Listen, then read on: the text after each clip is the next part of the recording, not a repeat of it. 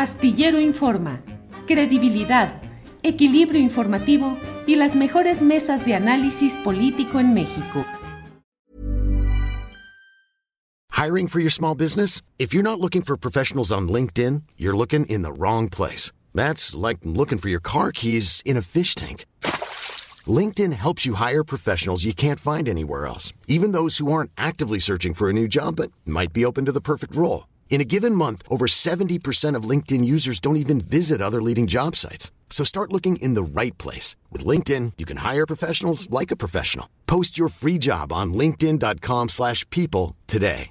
It's that time of the year. Your vacation is coming up. You can already hear the beach waves, feel the warm breeze, relax, and think about work. You really, really want it all to work out while you're away. Monday.com gives you and the team that peace of mind. When all work is on one platform and everyone's in sync, things just flow wherever you are. Tap the banner to go to Monday.com.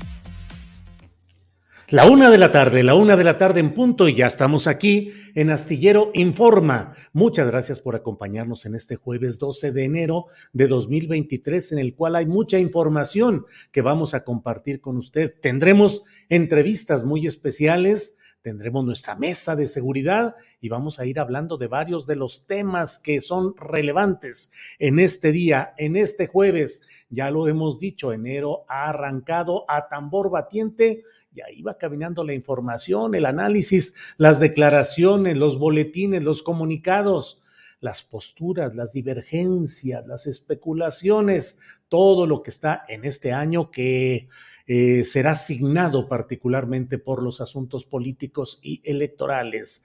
Empiezo diciéndole, y ya lo veremos más adelante en la mesa de seguridad, pero el tema de que hoy a las dos de la tarde deben entrar en acción más de seis mil elementos de la Guardia Nacional que van a participar en un operativo de protección y cuidado de las líneas del metro en la Ciudad de México. Es una operación que parte de lo que la propia jefa de gobierno y el presidente López Obrador han señalado como hechos inusuales, atípicos, fuera de lo normal respecto a hechos, sucesos e incidentes en las líneas del metro de la Ciudad de México. Desde luego hay voces, de ellas daremos cuenta también, quienes consideran que esto es un paso más en un proceso de militarización. El propio presidente de la República lo dijo hoy en su conferencia mañanera de prensa. Eh, si hay quienes consideran que esto es militarización, asumimos la responsabilidad.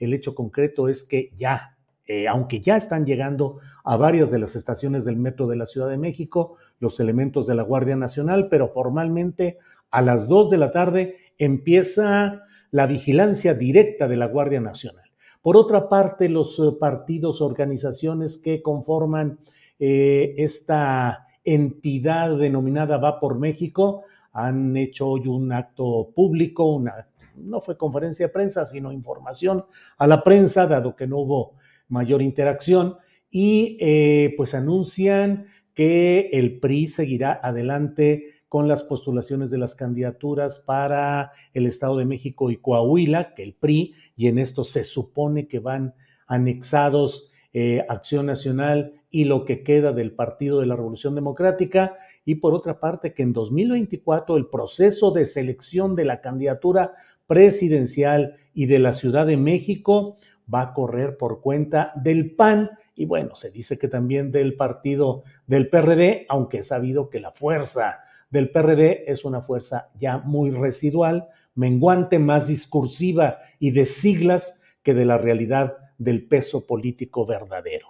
Entonces, bueno, pues vamos a estar informando de todo ello. Le comento también, entre otras de las informaciones que habremos va por México, usted lo sabe, está integrada por el PRI, el PAN y el PRD. Ya otras, las organizaciones que son varios membretes que en el fondo más o menos son los mismos, eh, ya han dicho que bueno, que se ponga el acento en la incorporación de ciudadanos y de la sociedad civil.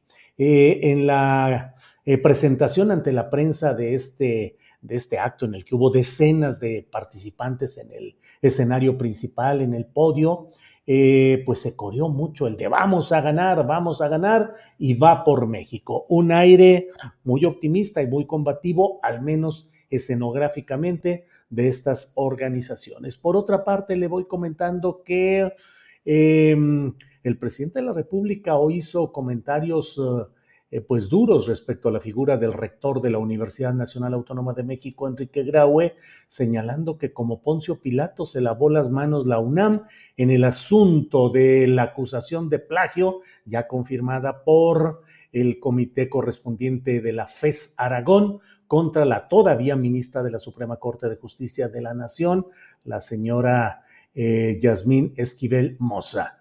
Em, el propio rector hizo eh, señalamientos ayer en los cuales da a conocer la postura de la UNAM, que es una postura en la cual finalmente le deja a la SEP, a la Secretaría de Educación Pública, tomar eventuales determinaciones, dado que, ha dicho la UNAM, no hay em, la posibilidad de eh, retirar el título a la ahora ministra, entonces alumna y eh, titulada em, mediante esta tesis eh, ya demostradamente plagiada en lo que resultó ahí en esa, en esa circunstancia. Mire, antes de que vayamos a nuestra entrevista que tenemos concertada ya en unos minutitos más, déjeme ponerle el audio y el video de lo que dijo hoy el presidente de la República respecto a este tema de la UNAM y la tesis de la ministra Yasmín Esquivel. No, mire, déjeme, eh, pensaba enviar este, este audio y video, pero la verdad es que hoy tenemos un programa muy apretado en tiempo, tenemos muchas, eh, muchos temas y asuntos relevantes y prefiero que entremos ya, déjeme ver que entremos ya en nuestra primera entrevista, que es justamente con el doctor Enrique Dussel Peters. Él es académico, coordinador del Centro de Estudios China-México de la UNAM y queremos hablar con él acerca de estos temas de la cumbre norteamericana y lo que significa respecto a China. Está con nosotros pues el doctor Enrique Dussel Peters, a quien saludo con gusto. Enrique, buenas tardes. ¿Qué tal, Julio? Un abrazo. Muchas gracias por la invitación. Al contrario, Enrique, eh, la verdad es que con mucho interés de saber cuál es tu punto de vista respecto a lo que aconteció en estos días en la cumbre de mandatarios de Norteamérica y en la cual la lectura, entre ellos la de quien te habla, pues es la de que se está construyendo una especie de muro eh, respecto a China en materia eh, de economía, y en materia de la guerra comercial que se vive entre Estados Unidos y China. Eh, ¿Crees que se está tejiendo ese muro y que México está tomando abiertamente partido por Estados Unidos? Mira, eh, Julio, me parece que, esta cumbre, la, décima desde 2005, eh, eh, bueno, permite una cantidad de reflexiones, ¿no? tiene implicaciones en temas de migración, en términos, en temas políticos y en temas económicos. a mí personalmente me gustaría, y es más el ámbito de mi investigación y trabajo, concentrarme en el ámbito económico eh, sin destacar la importancia en otros temas, eh, entre otros el migratorio.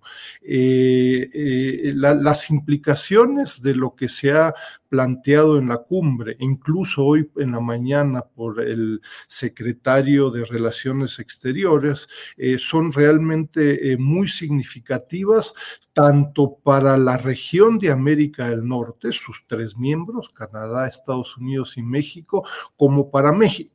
¿No? Eh, yo te recuerdo, entre otros de los temas que se han venido señalando y destacando, eh, es que, eh, entre otras cosas, la región debiera, ¿cómo plantearlo? Debiera fomentar la sustitución de importaciones desde una perspectiva regional y hoy en la mañana el Marcelo Ebrard señaló incluso ya muy puntualmente de que se trataría de buscar la sustitución de importaciones de hasta un 25% como una meta, eso no va a suceder en un fin de semana, eh, desde hasta un 25% y ya concretando específicamente de qué se trata, eh, sustituir importaciones desde Asia. ¿no?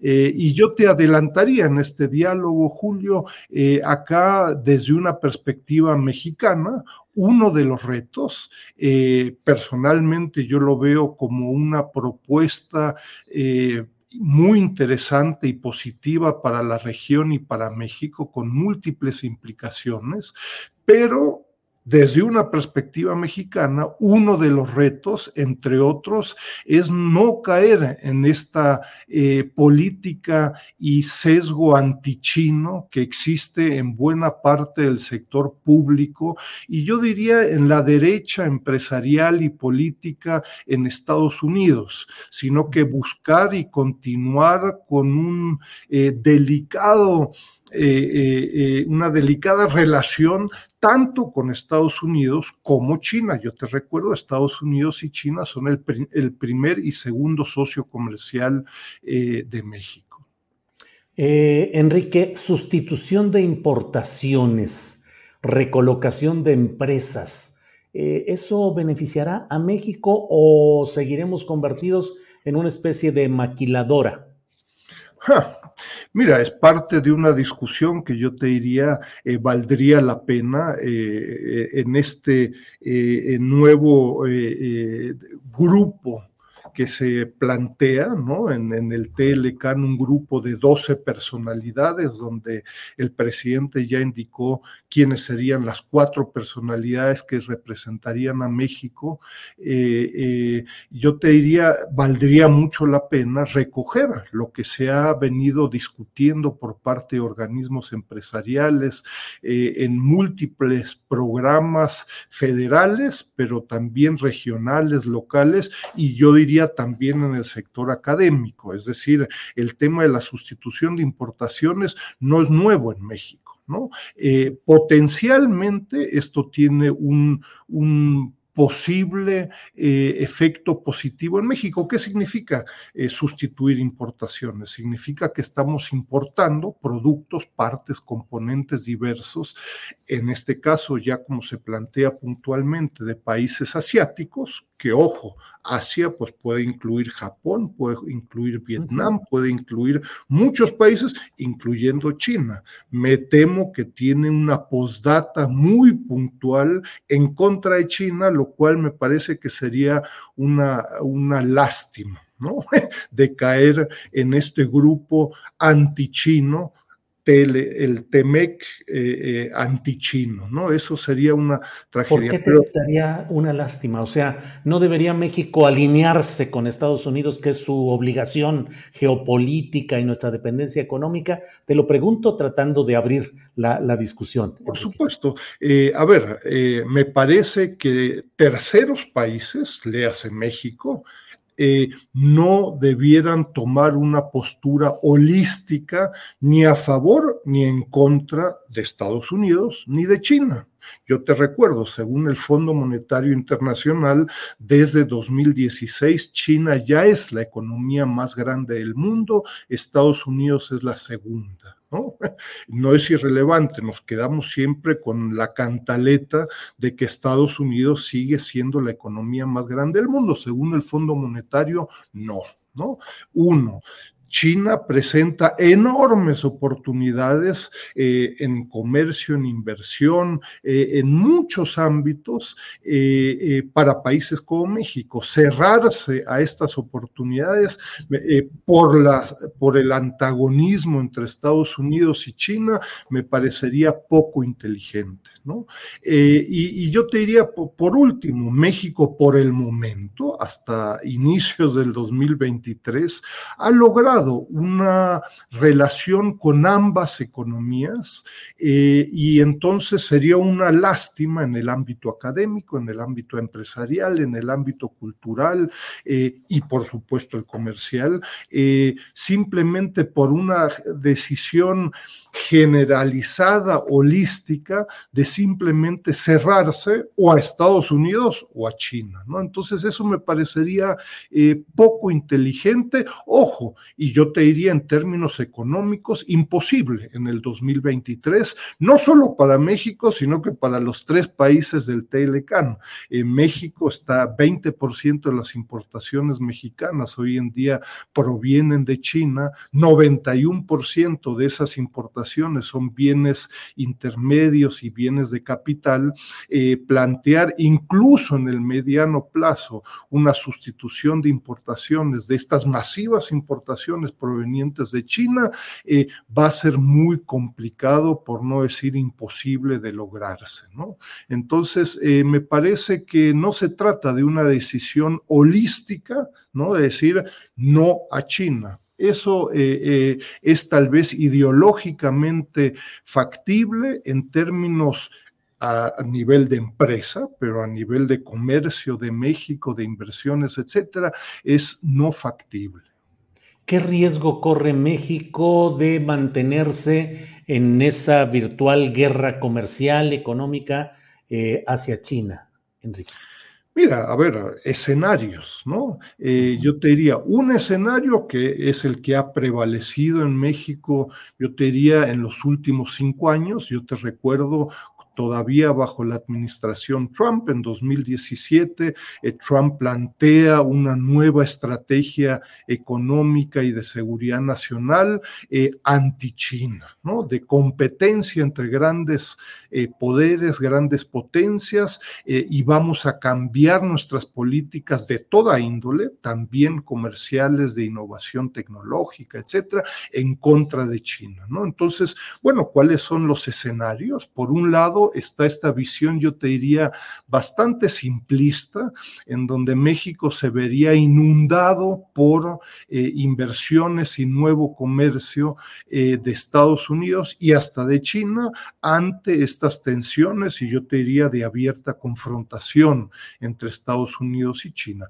Esto, por cierto, no ha sucedido. Es decir, si ha habido un incremento del comercio y de las inversiones de Estados Unidos y China, pero no en el sentido esperado, ¿no? Es decir, terceros países, como por ejemplo Vietnam, se han beneficiado mucho más de estas tensiones eh, que México. Este es un escenario, ¿no? México se ve eh, aparentemente automáticamente beneficiado por esta discusión del nearshoring, friendshoring, etcétera.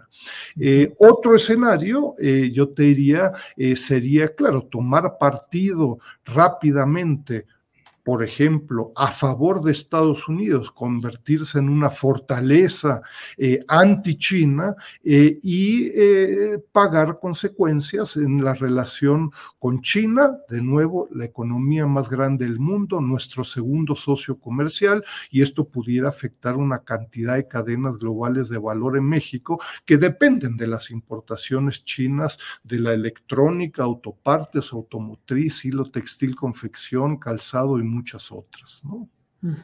Enrique, eh, en términos periodísticos a veces tenemos que buscar la simpleza para poder expresar bien las cosas.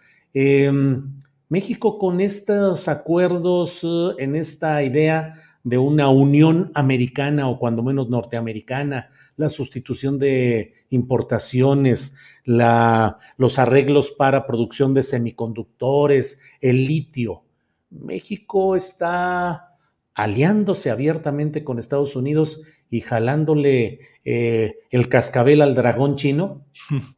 Eh, a ver, En los hechos, México está profundamente integrada con América del Norte y con Estados Unidos, ¿no? Esto es un hecho histórico en términos de temas que van mucho más allá de la economía, pero en términos económicos, en términos de inversión, en términos micro de empresas, etcétera, etcétera. Somos parte de esta organización industrial desde que existen estadísticas, análisis, investigaciones hace décadas, sino es que siglos, ¿no?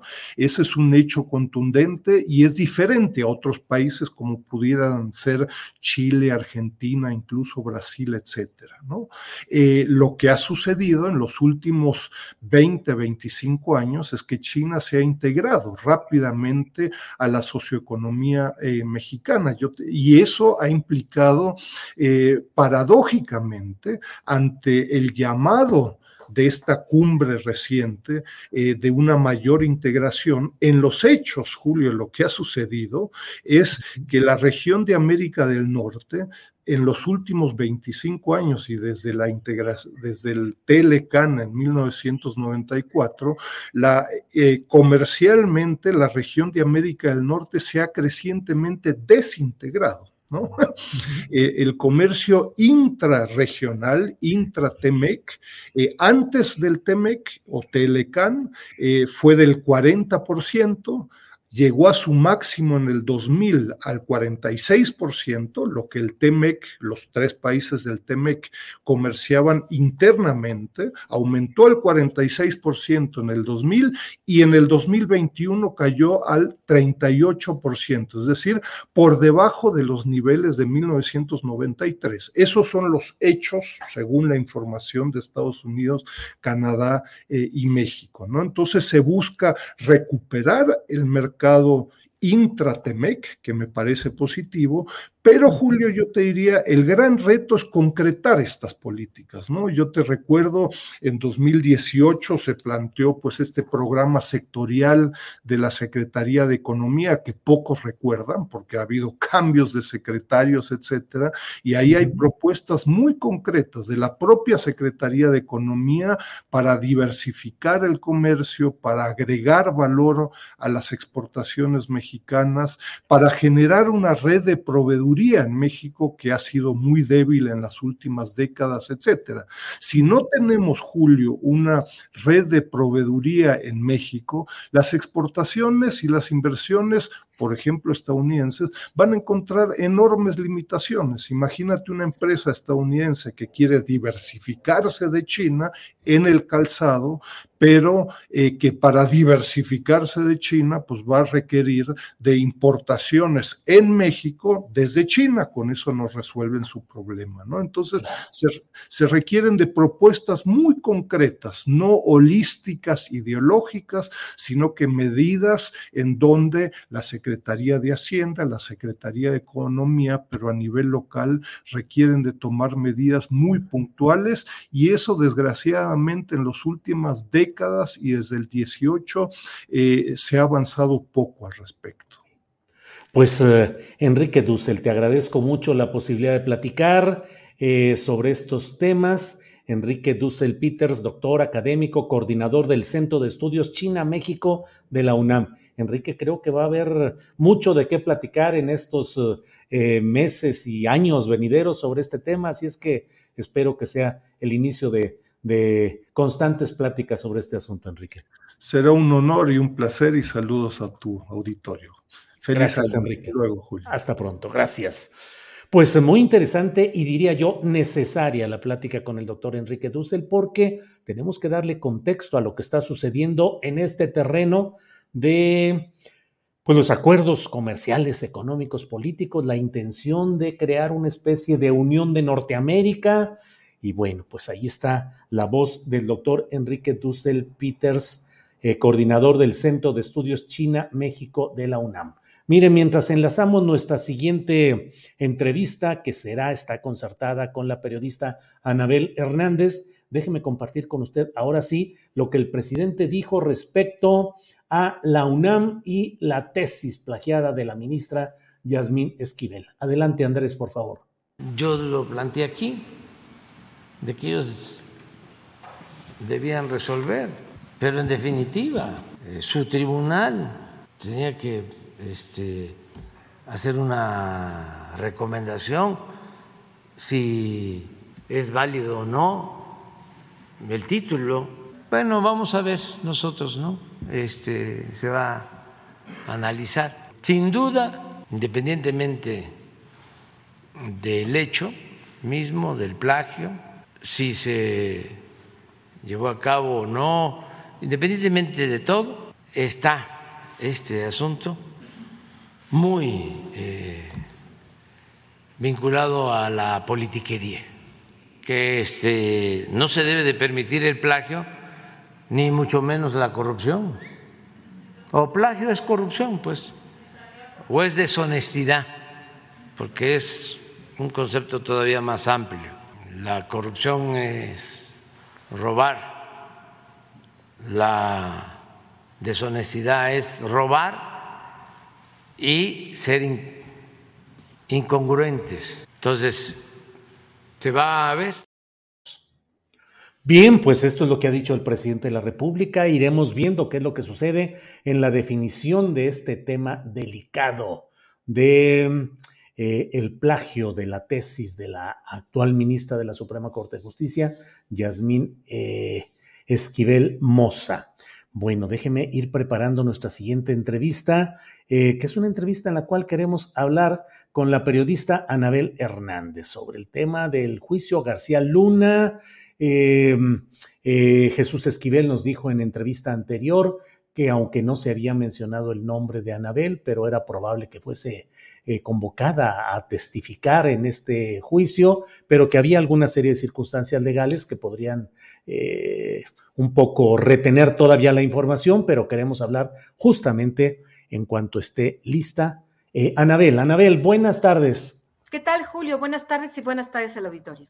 Gracias, Anabel. Anabel, pues eh, escuchamos el otro día a Jesús Esquivel que nos eh, platicó sobre el juicio a García Luna y nos decía que era probable que, aunque no habían mencionado tu nombre expresamente, pero el contexto hacía entender que serías convocada a testificar o a dar alguna opinión respecto al juicio de García Luna. ¿Cómo ves el juicio en general y qué nos puedes decir de tu eventual participación en él si así fuera?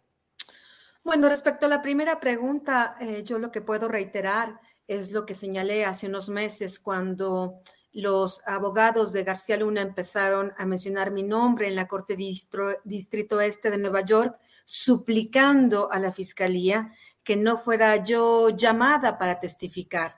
Es increíble realmente que hasta este punto de la historia, cuando este hombre tiene una larga cadena de narcotraficantes que estarían testificando contra él, se preocupe por el testimonio de una periodista.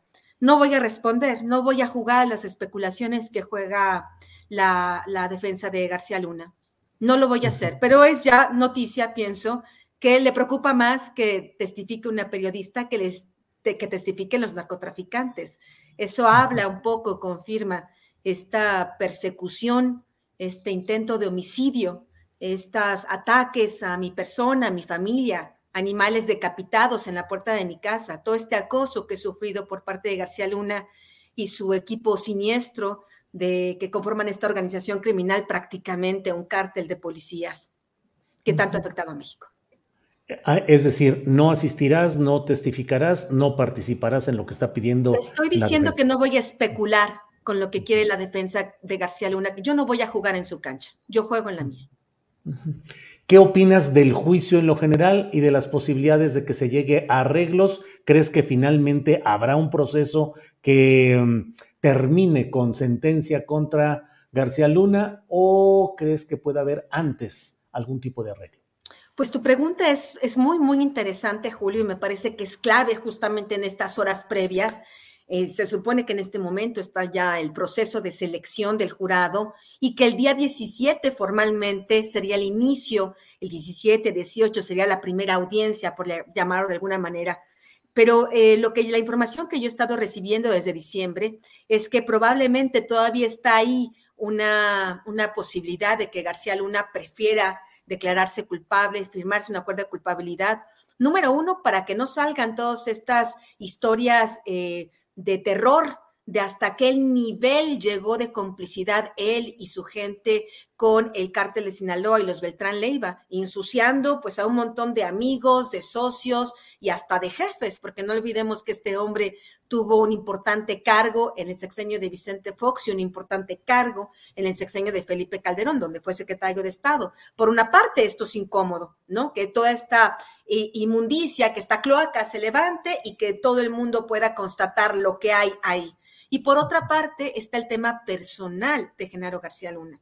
Eh, hace unos, unos días se pudo conocer, pude conocer, obtener los documentos que hablan que incluso hasta sus hijos, Genaro García Pereira y Luna eh, Sofía García Pereira, los hijos procreados con Linda eh, Cristina Pereira, también serían parte de esta red de empresas que eh, lavaron dinero de origen ilícito. Estaríamos hablando de que estos muchachos, que son mayores de edad, habrían creado una empresa Blue Motion of Aventura, la habrían creado ya en el 2021, ya cuando su padre estaba en prisión, y estaría ligada a las otras empresas con las que García Luna habría comprado esa mansión millonaria de más de 3.5 millones de dólares en Miami, en Golden Beach, el yate y otros departamentos y propiedades. Estamos hablando de que este tema de la familia de García Luna podría ser el último empujón que lo haga firmar un acuerdo de culpabilidad y recordemos a la audiencia que estos acuerdos de culpabilidad no siempre significan bajas condenas. Habría que recordar el caso de Alfredo Beltrán Leiva, ahí en Washington, donde fue juzgado en una corte ahí de Washington, y donde él, aunque firmó su acuerdo de culpabilidad y no fue a juicio, aún así le pusieron una, una, condena, si no me recuerdo, más de 30 años de prisión. Lo mismo el caso de Edgar Valdés Villarreal, alias La Barbie, firmó su acuerdo de culpabilidad en Atlanta y aún así le pusieron una sentencia de más de 20 años. Es decir, no siempre estos acuerdos significan bajas condenas, así que imagino que también será un tema que esté evaluando García Luna. ¿Qué me conviene más? ¿Ser exhibido conmigo, mi familia, ahí en, mundialmente, todos mis trapos sucios, ventilarlos a la luz pública o mejor quedarnos aquí entre nos con todos estos secretos y firmo un acuerdo aún aunque pueda tener una alta condena? Anabel, em, por lo pronto es García Luna, pero ¿Crees que pueda extenderse esta red de acusaciones o señalamientos hacia otros participantes de aquel sexenio administrado por Felipe Caldeón Hinojosa en lo general y en lo particular en asunto de seguridad por Genaro García Luna? Es decir, ¿crees que puede extenderse al propio Felipe Calderón, eventualmente, no sé, aparte de su familia, de su equipo de trabajo de entonces o de ahora? Es interesante también esta pregunta, Julio, porque tú recordarás que en aquel juicio contra el Chapo realizado en 2018 y principios de 2019, aunque el juicio era sobre el Chapo, pues fue inevitable que salieran ahí cosas incómodas como el financiamiento que el cártel de Sinaloa afirma dio la campaña presidencial de Felipe Calderón y de Enrique Peña Nieto. Son temas que serán incontenibles, pienso yo, si, si, si, se da finalmente este juicio contra García Luna, tan incontenibles como fueron en el juicio del Chapo, y más aún porque eh, pues Felipe Calderón tenía ascendencia, al menos en, el papel, ¿no? En la constitución era el, jefe de Genaro García Luna. No imagino cómo su nombre podría ser evitado en este juicio, porque además esa parte es la que todavía falta comprender y me parece que es una parte que podría dilucidarse a través de este juicio. Ok, sabemos que García Luna estaba involucrado con el cártel de Sinaloa desde el 2001 al 2019, según la acusación en Nueva York. Y por otro lado, eh, escuchamos en el juicio del Chapo que hubo financiamiento a la campaña eh, de Calderón por parte del cártel Sinaloa.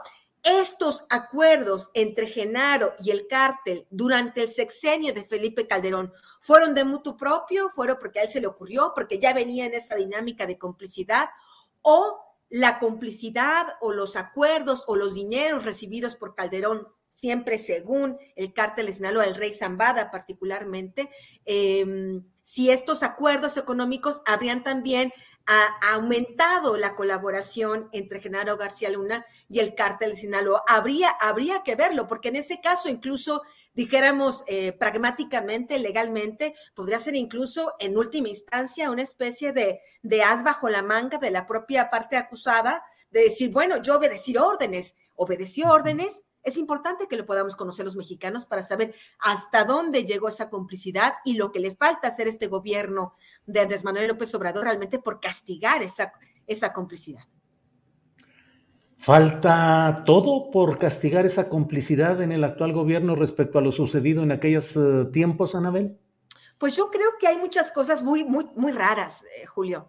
Y es ahí donde, bueno, yo desde, desde el 2019 estoy señalando que hay áreas de la Fiscalía General de la República que recordemos, en este caso es una unidad autónoma, de acuerdo a la Constitución, pues es totalmente separada del Poder Ejecutivo, pero en esta Fiscalía hay gente que está, eh, que le debe la carrera, que estuvo en papeles fundamentales durante la gestión de Genaro García Luna, tanto en la AFI como en la Secretaría de Seguridad Pública Federal.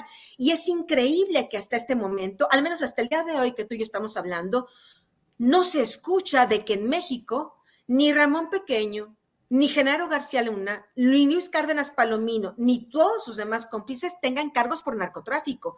Lo que le acusa el gobierno de México hasta este momento, de acuerdo a la UIF y de acuerdo a la propia Fiscalía General de la República, es supuestamente eh, sustracción de recursos eh, del Estado, ¿no? Desvío de recursos del Estado, la obtención de contratos, etcétera, etcétera, supuestamente de manera irregular, pero no están acusados de narcotráfico. La pregunta es, ¿por qué? Los mexicanos tenemos que esperar a que sea otro sistema de justicia el que, el que, el que, el que enjuicie este tipo de delitos y la justicia mexicana hasta el día de hoy no es capaz de hacerlo. Es una pregunta que ojalá el fiscal o en su caso el presidente o la secretaria de Hacienda o alguien que nos pueda explicar por qué no hay, no hay, no hay expedientes, no hay averiguaciones previas, no hay órdenes de aprehensión por este tipo de delitos.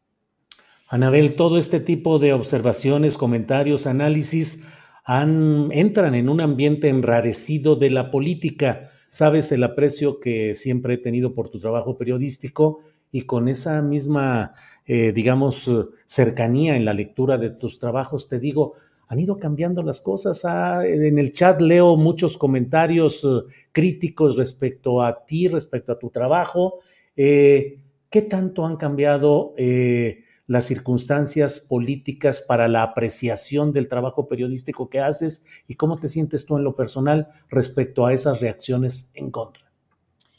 Mira, Julio, yo a lo largo de, pues, de diferentes sexenios, en el sexenio de Vicente Fox, en el sexenio de Felipe Calderón, en el sexenio de Enrique Peña Nieto y ahora en este sexenio, pues al poder no le gusta que los periodistas hagamos nuestro trabajo, que cuestionemos, que tengamos un criterio propio más allá de las versiones oficiales. Al poder le da comezón, le da prurito, le da, le, causa mucha pues furia pareciera, ¿no? Este tipo de situaciones. Eh, yo finalmente sigo siendo la misma periodista.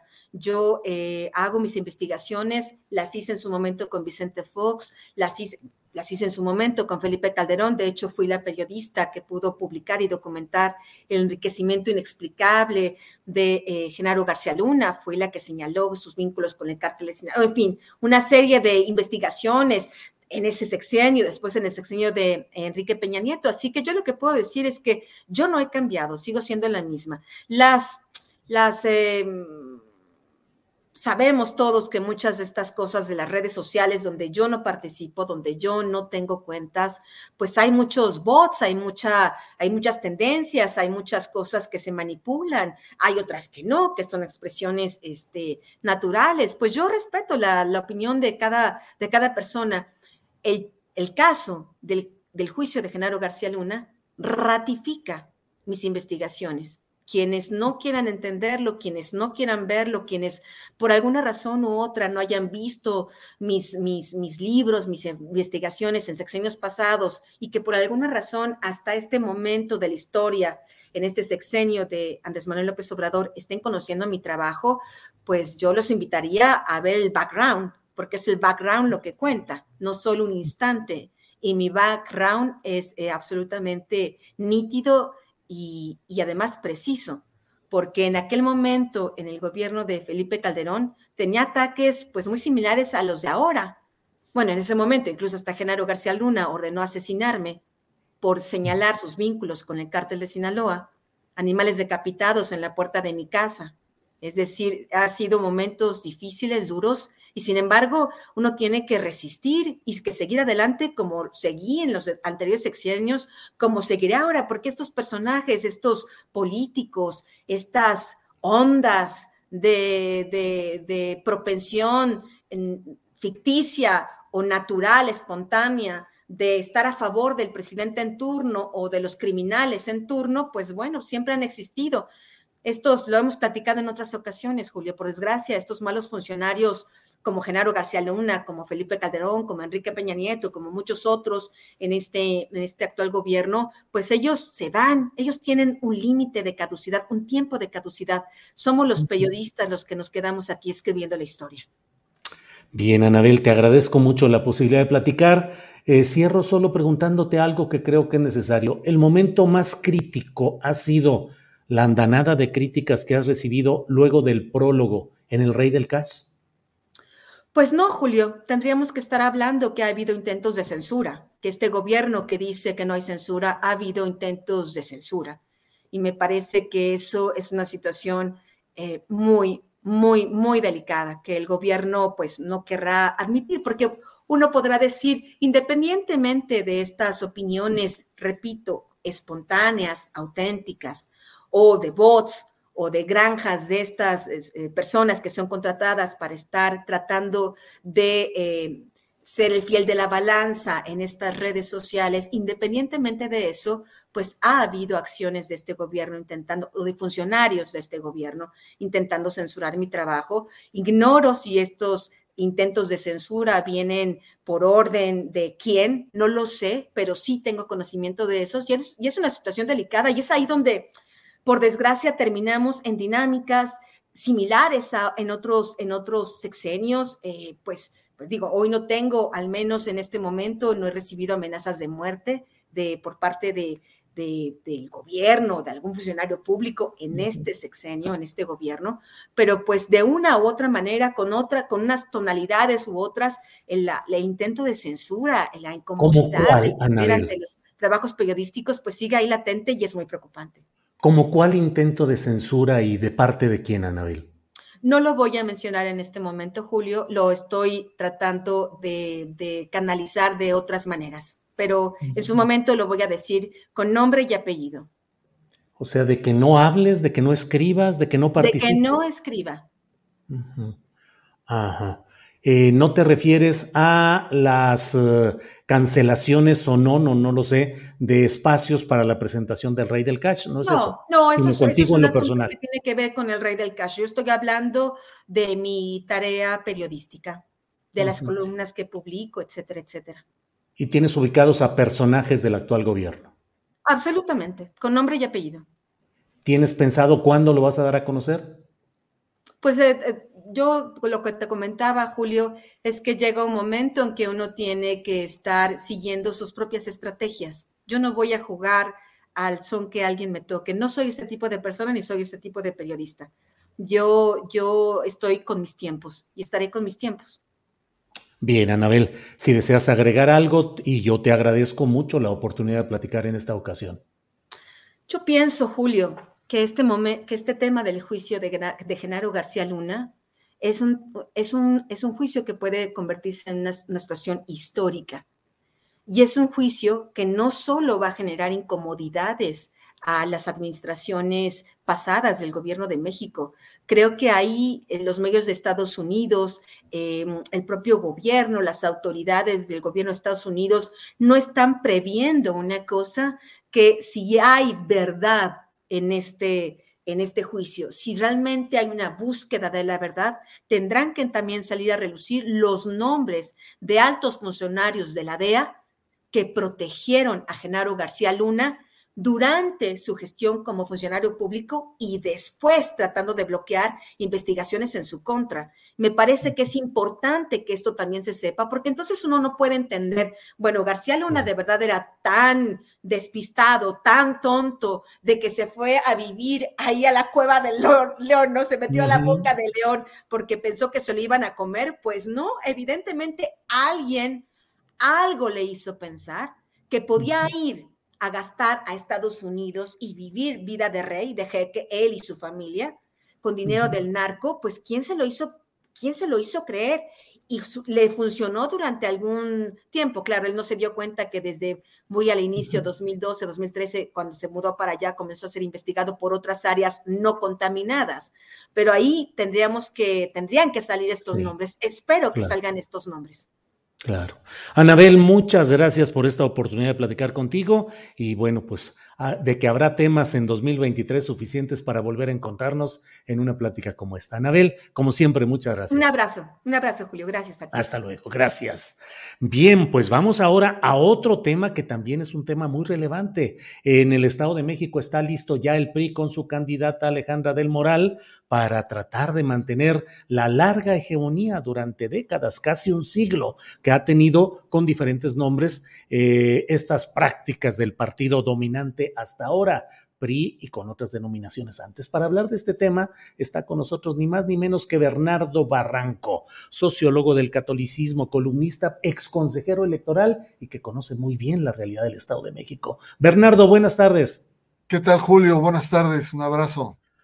Bernardo, ¿cómo va el asunto del Estado de México? ¿Qué significa ya el cierre de filas, la postulación de Alejandra del Moral? ¿Cómo ves eh, eh, si es que se está dando un verdadero cierre de filas en torno a Delfina Gómez? ¿Cómo ves en lo inmediato lo electoral del Estado de México, Bernardo?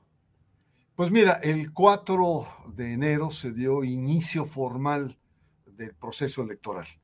Entonces fue una sesión solemne, como ellos le llaman, en donde hubo posicionamientos que a mí me llamaron la atención algunos de ellos. Eh, eh, un elemento importante que se dio en, e, este evento es que em, eh, se atacan mutuamente los partidos, sobre todo el PRI y Morena, pero es una especie de, de un ataque paralelo que no se toca.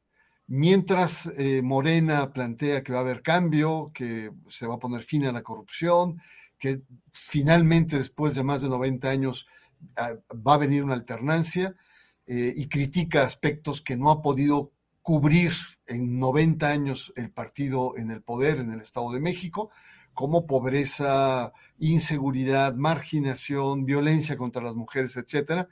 Por el otro lado, el PRI cuestiona sobre todo eh, eh, la cuarta T, es decir, sale del ámbito local y se va al ámbito federal diciendo a, AMLO es casi Chávez y eh, problemas tremendos en términos de política económica, en términos de salud, en términos de bla, bla, bla, de todo lo que sabemos. Entonces, realmente no hay un intercambio en un terreno común, son como dos espacios que no se tocan. Eh, eh, cada quien tiene una narrativa crítica, pero que no abona a los mexiquenses, más bien los confunde, sobre qué tipo de proyecto de gobierno hay. No hay hasta el momento. Luego, otro elemento muy importante es la definición ya prácticamente de las coaliciones. Por un lado está Morena, PT, eh, y está por verse todavía si el verde, pero lo más seguro, sobre todo por los niveles eh, de negociación a nivel federal, que entraría el verde y, entraría en este bloque. Del otro lado, la, otra coalición electoral, compuesta, como sabemos, por PRI, PAN, PRD y probablemente Nueva Alianza, que es un partido nuevo, em, con la característica de que no solamente es una coalición eh, electoral, sino es una coalición de gobierno, que significa que hay, digamos, un, proyecto y un reparto eh, entre panistas, perredistas en el futuro gobierno en caso de que gane. Un elemento muy importante es que si bien el 4 empezó el proceso electoral, querido Julio, eh, eh, las acciones electorales empezaron desde agosto del año pasado. cuando Morena adelanta, por, así decirlo, a su candidata y eso desequilibra todo. y hay una serie de desorden y, por supuesto, de em, violaciones a la normatividad electoral. El PAN este, tuvo sus espectaculares ahí con Enrique Vargas haciéndolo de vaquero, vaquero cowboy, quizá tratando de jalar a un electorado rural.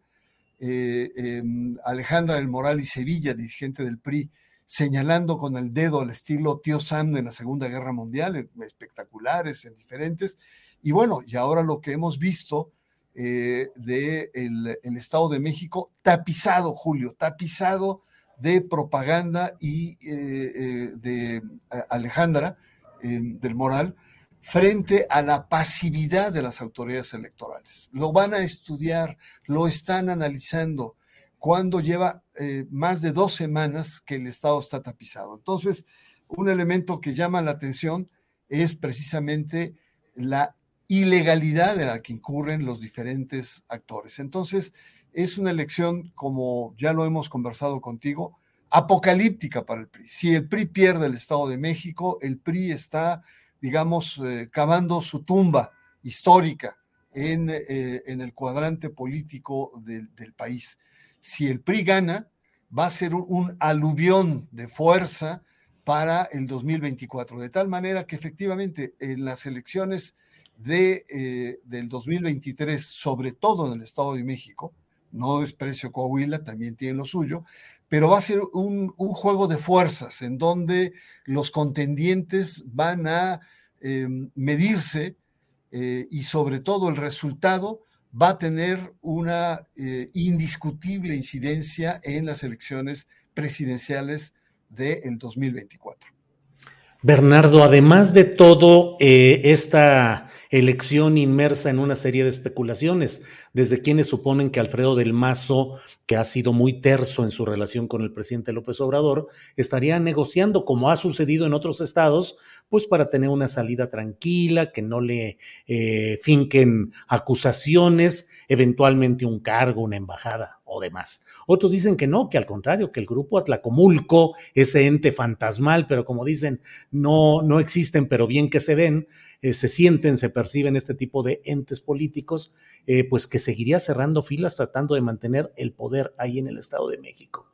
¿Cómo ves el papel de Alfredo del Mazo? ¿Crees que puedan darse negociaciones o crees que el tiro va derecho? Eh, mira, yo siento que a veces es, los analistas pecamos, digamos, de, de, análisis más populares. Es decir, muchos plantean que si Del Mazo se retira o es muy suave, está entregando el Estado, como si Del Mazo estuviera tomando de la mano de los votantes eh, por quién eh, llevar sus preferencias. Evidentemente el gobernador eh, es un factor importante, pero no es el factor definitivo. Aquí lo que se trata en el caso de Alfredo del Mazo es si él está participando para echar a andar la, la poderosa maquinaria electoral que representa las estructuras gubernamentales en favor de su candidato.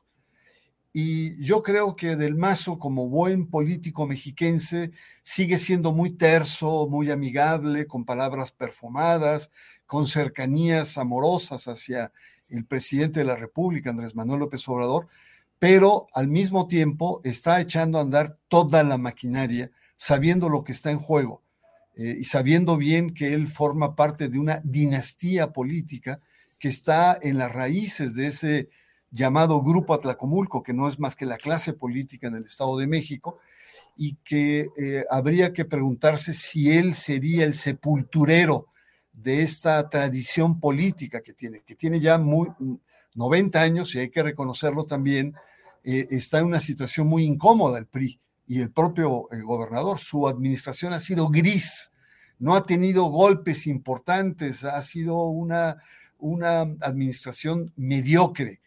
Y por otra parte, eh, el PRI que llega al proceso electoral, la verdad que llega en una situación compleja, porque no ha, no ha resuelto los grandes problemas de pobreza, de inseguridad, de violencia, de violencia hacia las mujeres, eh, de, un eh, trato desigual, de, de, una estratificación y sobre todo de una tremenda corrupción que tiene esta élite política. Entonces, Del Mazo, para mi gusto, está jugando un doble juego.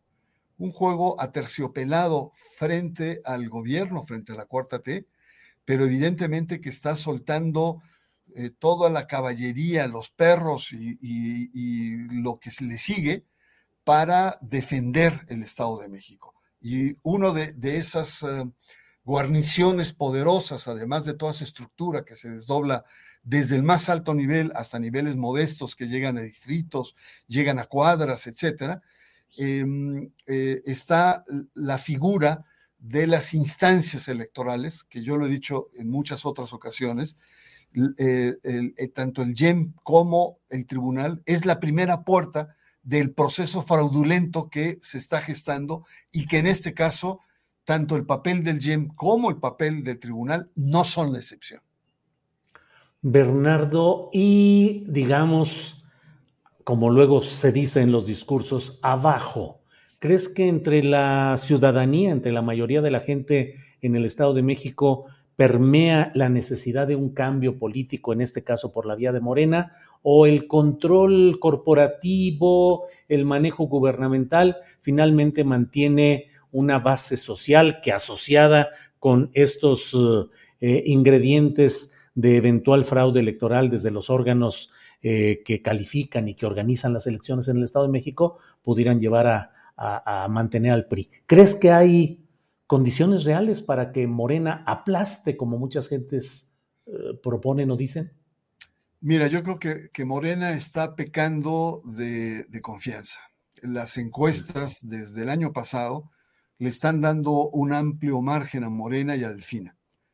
Eh, y por lo mismo, eh, yo me pregunto si no se están durmiendo en sus laureles, porque las elecciones no se ganan con encuestas se ganan, digamos, peleando, eh, eh, guerreando, digamos, los, más en el Estado de México, los procesos. Respecto al, al, ánimo de la ciudadanía, pues tenemos que ver las tendencias nacionales. El PRI desde el 2016 viene a la baja y viene una caída a nivel nacional y el Estado de México no es la excepción. El Estado de México también ha venido perdiendo eh, y prueba de ello es que Morena en las, en las, dos últimas legislaturas es mayoría por un nivel amplio de, votos que le favorecen, pero eh, en la última elección intermedia eh, hubo un ligero repunte por parte de la Alianza Va por México, lo cual alberga esperanzas para que el PRI sienta que pueda remontar. Pero la verdad la tiene muy difícil, porque me pregunto cuál va a ser la narrativa del PRI, qué, qué va a proponer cuando eh, el Estado está en, condiciones realmente muy desfavorables, es decir, eh, tendría que tener una, una, capacidad discursiva, una campaña novedosa para poder escamotear lo que no ha podido hacer en 90 años en materia de pobreza, de marginalidad y sobre todo de seguridad. Entonces, no la tiene fácil el PRI. Sin embargo, a diferencia de todos los partidos, en términos de ciudadanía, el PRI sí cuenta con cuadros. El PRI sí tiene cuadros. Cuadros formados a lo largo de los años. Mientras que la mayor parte de los partidos, en el caso de Morena, Morena cuenta con simpatizantes. Morena cuenta con gentes que, eh, con votos, pero no necesariamente cuadros. Te digo el, ejemplo más eh, palpable. Eh, la semana pasada, el jueves, en una reunión del Instituto Electoral del Estado de México, se determinaron em, las vocalías, los vocales. Tú sabes que cada eh, son órganos desconcentrados que se forman y se forman con tres vocales y una, una estructura. Vocal, eh, la presidencia, el ejecutivo, el vocal de organización y el vocal de capacitación. en septiembre, el mismo consejo, dominado por el PRI, he comentado aquí que son de los siete consejeros, seis son abiertamente priistas, plantearon ante cuestionamientos de la sociedad y de algunos partidos de que había que renovar, que eran los mismos de siempre. Había muchísimos em, vocales que era hasta la cuarta eh, ocasión en que repetían proceso y hay que saber Y hay que conocer bien que muchos de estos vocales vienen del gobierno, son cercanos al gobierno, son parte de estos cuadros. Entonces, eh, se recomienda eh, que haya renovación. Bueno, el resultado que se dio la semana pasada es que se renovó poquito más arriba del 10%. Estamos hablando que de 135 vocales de, las, de, de los 45 distritos, solamente 17, es decir, el 13% se renovó. Los demás siguen siendo los mismos. Entonces, un porcentaje importante lleva cuatro periodos, eh, eh, procesos electorales, otro 30% lleva tres, otro 30% lleva dos. Es decir, el tema aquí es, y, Morena en esa sesión fue muy complaciente. Yo me pregunto si Morena, que está muy confiado en las encuestas, no quiere golpear al árbitro porque no quiere, quiere mantenerlo fuerte, porque va a ganar y quiere tener un árbitro fuerte y legitimado para levantar el, puño de Morena, o esto que te comentaba, Morena no tiene cuadros en el Estado de México, tiene simpatizantes, tiene adherentes, tiene votos, eh, pero no cuadros necesariamente que pudieran competir y, ponerlos sobre la mesa en este tipo de negociaciones. Lo mismo con los consejeros eh, distritales, eh, que fueron, se inscribieron más de 3.000, se eligieron una cantidad poco menos de 500 y, fue, por, em, fue por un sorteo, fue por, eh, por un ejercicio aleatorio. Pero igual, Morena ni los otros partidos eh, pudieron eh, colocar su gente ahí y más bien el PRI, por supuesto, que de los 3.000, 2.500. Entonces, en un ejercicio aleatorio, por probabilidad, tenemos entonces a, nivel de, conclusión que el Consejo General del, Instituto Electoral del Estado de México, el GEM, está en manos del PRI. Pero también los 45 distritos, órganos desconcentrados, están en manos del PRI. Entonces, pues ya, ya verás el tipo de proceso electoral. Sí.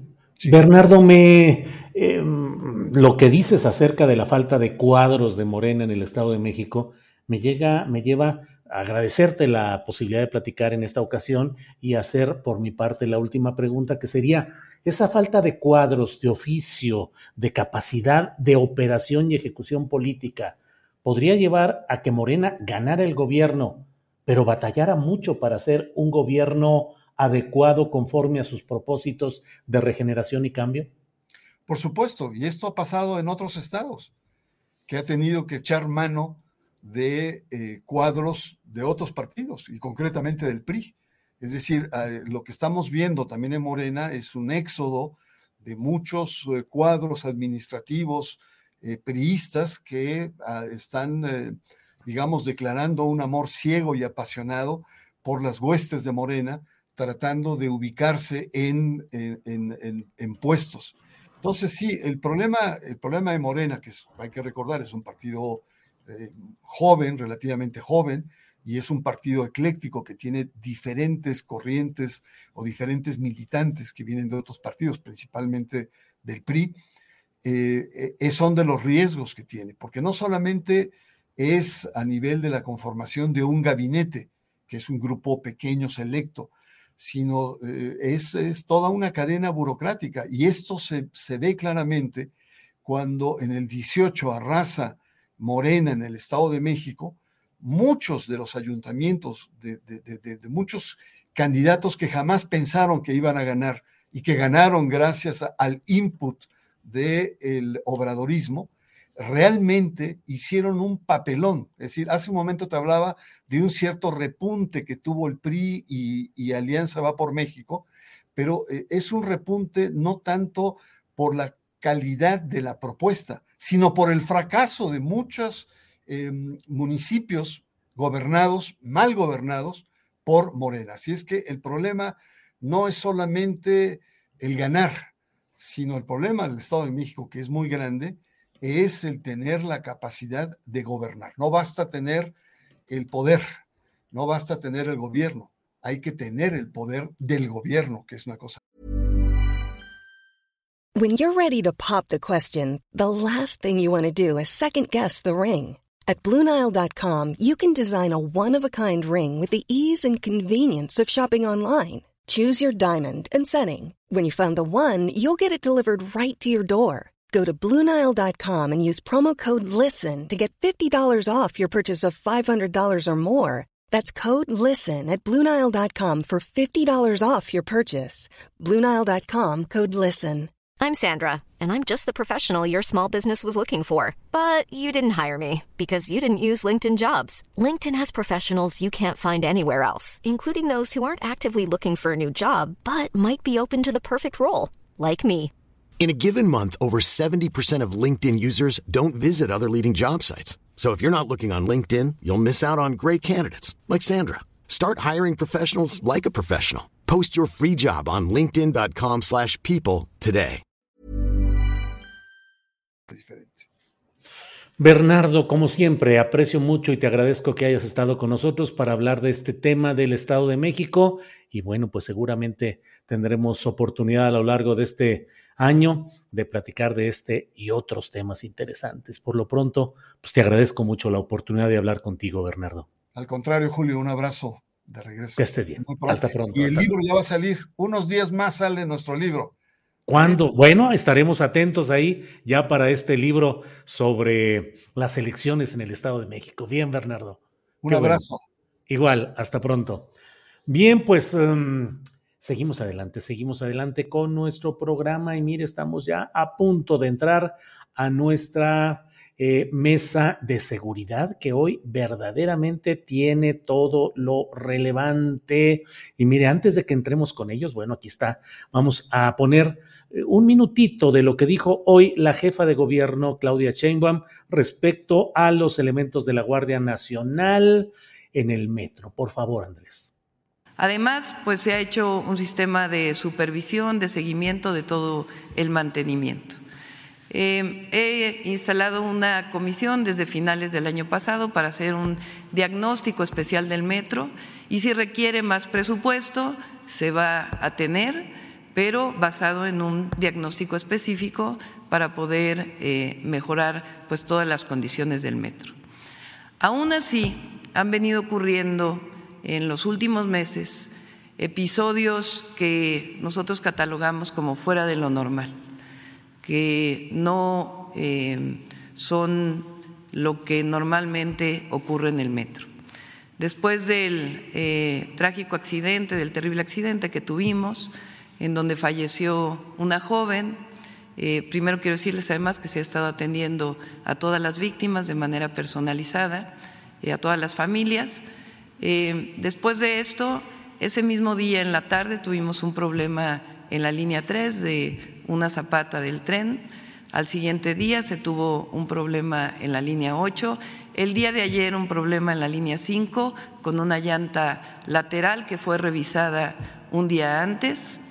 Y por esta razón, eh, el día de ayer por la tarde eh, me permití hablar con el presidente de la República y solicitarle la presencia de la Guardia Nacional en el metro de la Ciudad de México.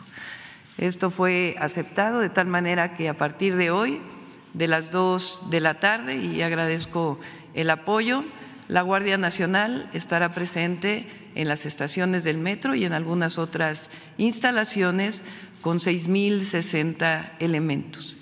El día del accidente, eh, que me perdone aquí la Fiscalía, pero la caja negra del metro, una de las cajas negras del metro, tuvieron que, o más bien la encontraron la Policía de Investigación en una camioneta. Ya habían sacado la caja negra. Bueno, pues eh, con ese tema y con esa información doy la bienvenida a mis compañeros en la mesa de seguridad. Eh, Víctor Ronquillo, buenas tardes. Hola, buenas tardes. Qué gusto saludarlos a todos. Julio, bienvenido a este que es tu espacio, pero estuviste ausente algunas semanas. Qué bueno, vacaciones, lo cual muy merecidas, pero me da gusto que te, que te reintegres con nosotros, compañero. Muchas Igualmente, Víctor. Igual, muchas gracias. Francisco Cruz, Paco Cruz, buenas tardes. Julio, ¿cómo estás? Víctor, saludos, este, ay, este, Guadalupe, discúlpame. No, no, yo, yo, yo, yo lo tenía aquí, mira, Guadalupe, una disculpa. Víctor, este, Julio, buenas tardes. Gracias por la invitación. Aquí estamos. Gracias, Francisco. Guadalupe Correa Cabrera, buenas tardes. Muy buenas tardes, Julio. Este, pues contenta de volver, volver a verte aquí en esta mesa y de ver a mis grandes colegas Víctor Ronquillo y Francisco Cruz. Un placer estar con ustedes. Igualmente, bueno, vamos empezando. Francisco Cruz, eh, ¿qué opinas de lo que acabamos de escuchar de eh, el envío de 6.060 miembros de la Guardia Nacional para cuidar las instalaciones del metro en general, sus estaciones y algunas otras oficinas o lugares relacionados con esto. 6.060, que son, creo, muchos elementos. ¿Qué opinas, Paco? Eh, es un mundo, Julio, pero mira, este, lo que ha pasado, la jefa de, gobierno tiene en, parte razón, digo, a, reserva de, todas las investigaciones que tienen que hacer y la, la, la, el señalamiento último que hace, que la caja negra de, uno de los trenes la encontraron en una camioneta. Hay que recordar, las instalaciones del metro son estratégicas. Este, su, su, importancia nadie la puede negar, no solo por lo que transporta los millones de personas que se mueven a través del metro, sino hay que recordar por los lugares que cruzan por el Zócalo, donde se encuentra la Presidencia de la República, la Suprema Corte de Justicia de la Nación, la Secretaría de Hacienda, la Cámara de, Diputados, este, es decir, cualquier cosa que pase en el metro es lamentable, además de, de, los usuarios, yo soy un usuario del metro siempre que voy a Ciudad de México, este, entonces sí es urgente, además es eh, un, una institución o una empresa que, que, que, que, también en parte maneja un sindicato que opera como una, magia, una mafia desde hace más de 40 años. Controla gran parte todo, sí, hasta los vendedores ambulantes. Este, es decir, es una instalación estratégica, es muy importante y cualquier cosa que pase en el metro de la Ciudad de México nos afecta a todos, este Julio, a todos. Así que sí es necesario, primero, una, una guardia que, que vigile bien, pero la seguridad de todos, por lo que representa la población. Pero segundo, este, pues si hay visos de atentados, ah, debe haber investigaciones bien a fondo, debe llegar hasta donde sea cualquier, mira, cualquier atentado, hoy fue una persona este, lamentable, de una a lo que sea, es muy lamentable, pero cualquier atentado en el metro puede desestabilizar a la Ciudad de México y puede desestabilizar al gobierno federal. Así que a mí me parece que es justificado, pero también me parece que deben investigar a fondo lo que está pasando en el metro y deben investigar también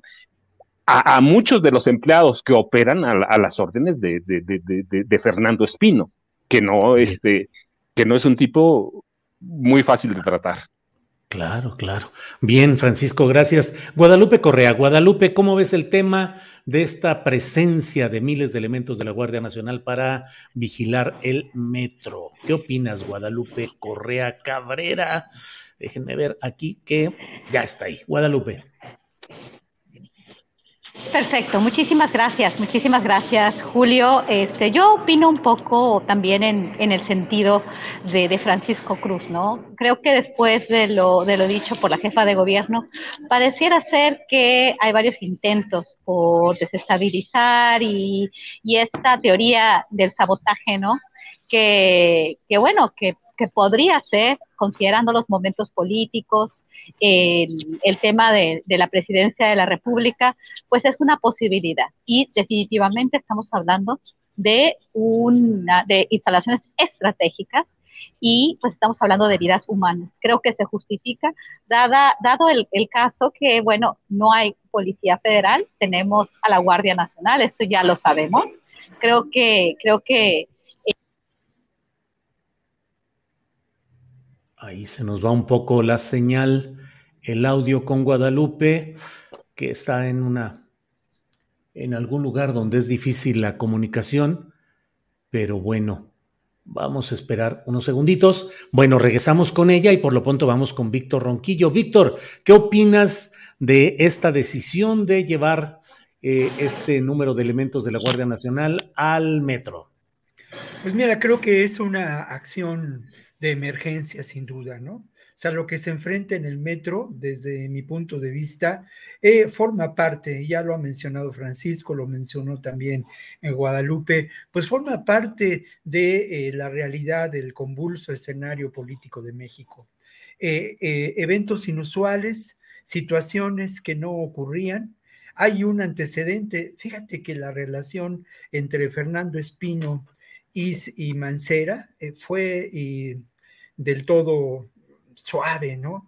No hubo accidentes graves que lamentar, no hubo situaciones de conflicto. Y en el caso de la administración de Claudia Sheinbaum, ha habido por lo menos 432 eventos, accidentes, siniestros de distintas magnitudes. Entonces, eh, esto que menciona la jefa de gobierno de que son eventos inusuales, situaciones anómalas, es muy preocupante, sobre todo si uno tiene cierta malicia, es dado a la especulación, pues uno puede pensar que al final de cuentas lo ocurrido con el atentado de Ciro Gómez Leiva, este hecho en el metro, pues forman parte, ¿no? De una escalada de violencia que lamentablemente sufrimos en este país. No hace muchas muchos meses, vimos también cómo distintas fuerzas oscuras perpetraban atentados en distintas ciudades del país. Creo que yo lo decía en aquellos momentos, lamentablemente podremos ver que estos hechos escalarán en su intensidad, irán en aumento.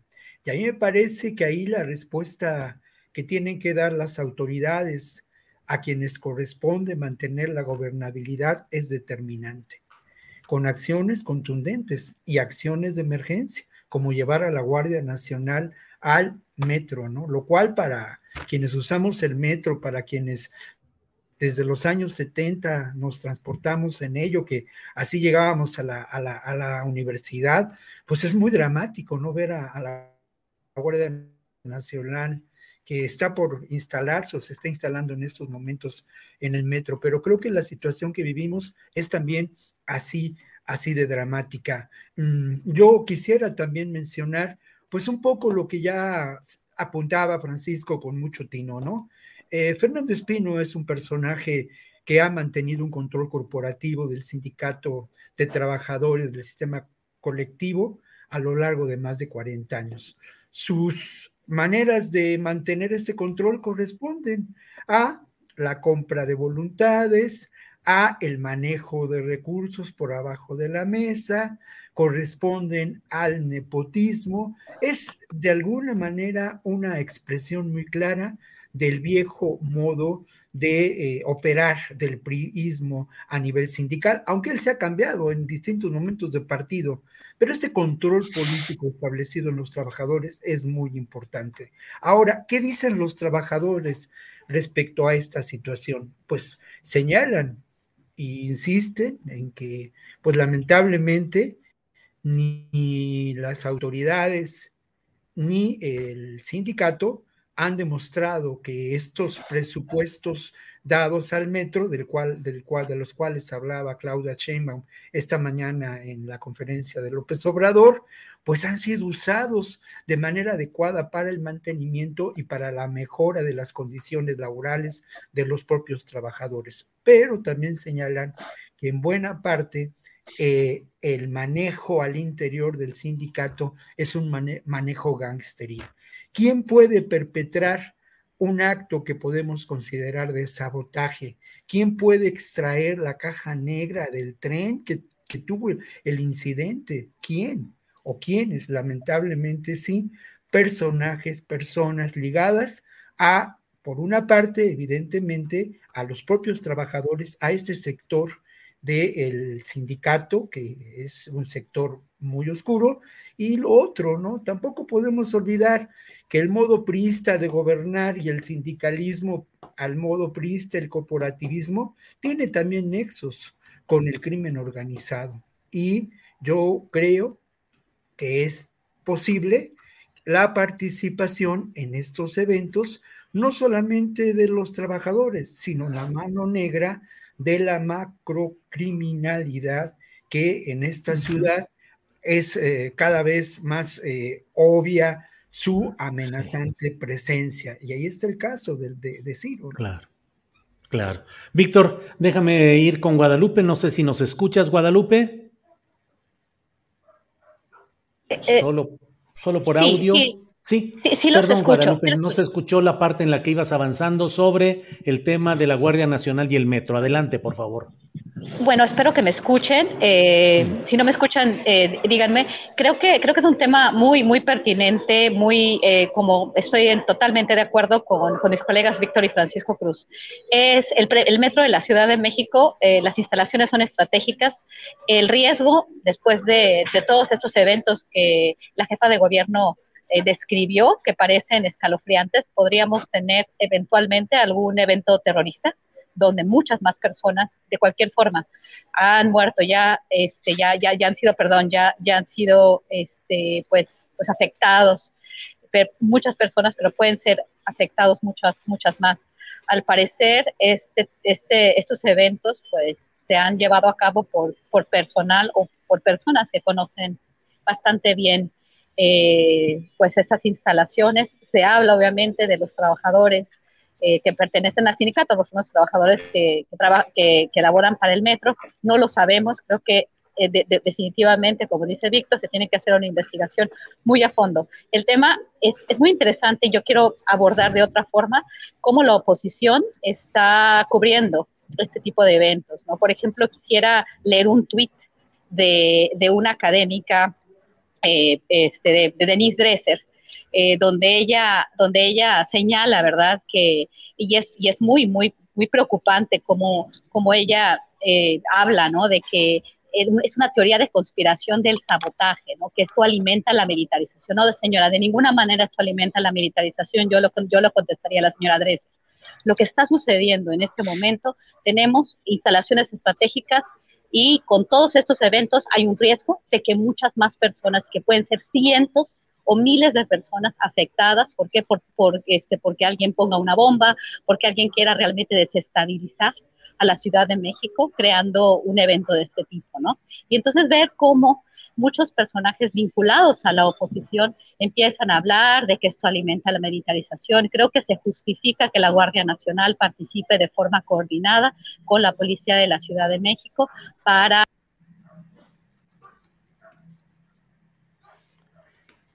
Bueno, pues vuelve a, fallar el Internet. Em, vuelve a fallar el Internet. Vamos, mientras tanto, con, con Paco, con Francisco Cruz. Paco, hablabas de... Perdón, ¿quieres decir algo, Francisco? No, no, mira, Julio, es que eh, en parte la oposición no, están ahora como sopilotes, ¿sí? Están como pirañas, nos están comiendo por dentro. Hay que tener mucho cuidado porque no importa que sea oposición, este, ya los eventos en Estados Unidos en el cambio de gobierno, los eventos en Brasil, los eventos en Perú, que no estamos en situación igual, pero lo que quiero decir es que, mira, la derecha y la extrema derecha van por ese camino. Entonces tenemos que tener cuidado y la oposición también debe tener un poco de responsabilidad porque están en juego en el metro millones. Mira, yo tengo un hijo de, de, de 15 años que todos los días se trepa al metro para ir a, a, la, a, la, a, la, a la, prepa.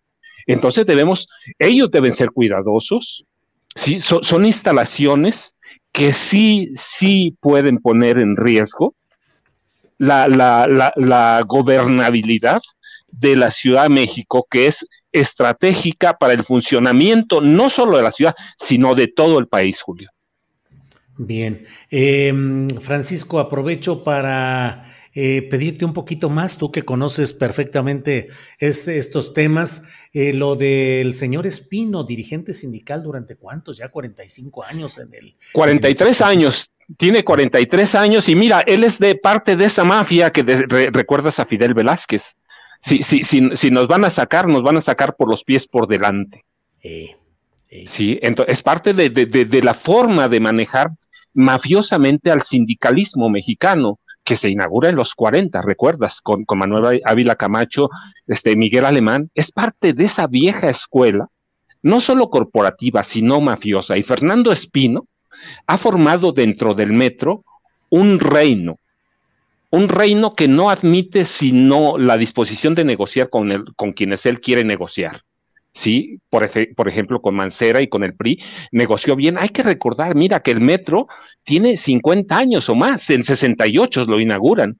Entonces, hay, hay instalaciones que por descuido, que por, uh, por falta de inversión, se dejaron al garete, se dejaron allí. Entonces, reconstruir el metro es complicadísimo. Reconstruirlo cuando tienes el enemigo adentro, cuando tienes un grupo que opera como mafia, es imposible. Entonces hay que tener mucho cuidado porque están en juego, te digo, yo, yo lo veo por mi hijo que todos los días se trepa al metro para ir a la escuela.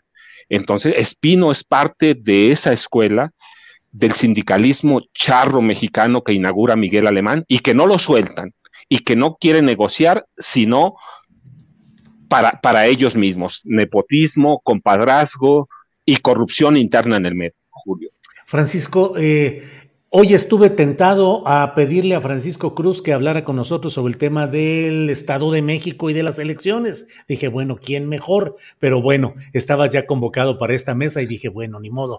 Pero ya platicaremos en estos días. Pero Francisco. pero mira, platicaste con Barranco, con Bernardo, que, que está, que además está, está el libro este, ya en camino en el que también este, tú participas, claro. Sí, claro. Este, eh, ya, está en camino, este, pero sí, el Estado de México es una. Mira, hoy, hoy, hoy declinó, yo no lo dije ahora, lo dije antes, en mayo pasado lo dije, no tenía ninguna oportunidad, este, Vargas del Villar, ninguna tenía. Sí, el, el, el, el grupo Atlacomulco lo tenía con el pie ahí encima, con el pie en el cuello, en agosto le dio una prueba y, de, cuando Reforma publicó una serie de reportajes con sus inversiones este, inmobiliarias en México como en el extranjero, y nada más era cuestión de tiempo. ¿Cómo, ¿Por qué digo que fue el grupo Atlacomulco el que lo sometió? Porque mira, él mismo, él mismo lo, lo, hizo a su manera. Cuando empezaron a salir los reportajes, él lo primero que hizo, antes de que salieran los reportajes con amigos que él tiene en periódicos de Toluca, dio una serie de explicaciones así muy raras, ¿sí? Muy, raras, explicaciones que iban a justificar los ataques que venían o los reportajes de reforma. Entonces no tenía una posibilidad. Este, Morena tiene muchas posibilidades. ¿Va a ganar? ¿Quién sabe? Yo lo que digo siempre es que eh, la maestra Delfina Gómez Álvarez y su equipo se van a enfrentar a una mafia que controla el Estado de México bajo una misma familia desde marzo de 1942. Esa mafia perdió las elecciones de 1999, eh, este, las perdió, pero las ganó. Arturo Montiel Rojas perdió, pero mira, yo recuerdo mucho porque además tengo las pruebas. Tres meses antes de las elecciones de 1999 me enviaron un diccionario enciclopédico del Estado de México y el diccionario, cuando llegas a, la, letra M, decía, tres meses antes de las elecciones, Julio, decía, gobernador constitucional del Estado de México, Arturo Montiel Rojas. Entonces ya había, ya había preparado un fraude. Y en 2017 hay otro fraude escandaloso, este, el, de la maestra, eh, eh, para, para evitar el triunfo, la llegada de la maestra Delfina Gómez Álvarez. Y la persona que operó ese fraude fue Alejandra del Moral Vela tienen como, operan como una mafia. Alejandra del Moral Vela era la, dirigente estatal del PRI. este, entonces, lo que te decía Bernardo tiene razón. Morena no pudo defender el triunfo. ¿Por qué? Porque no tenía, no tenía liderazgos en todo el estado, en zonas donde se alteraron los votos, las, las casillas. Es una mafia que controla el Instituto Electoral del Estado de México a través de la Secretaría Ejecutiva este, desde 2004 por un personaje que impusieron Arturo Montiel Rojas y Enrique Peña Nieto, que caminaba directito a la gubernatura, Julio.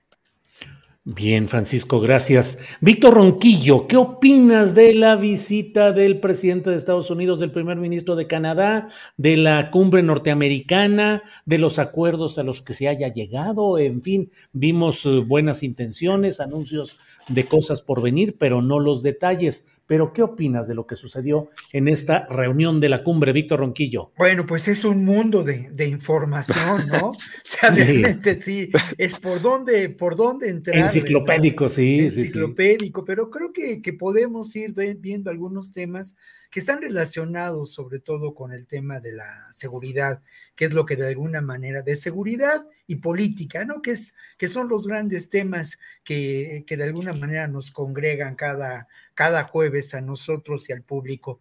Creo que si le entramos por el tema de la seguridad, que por cierto, ¿eh?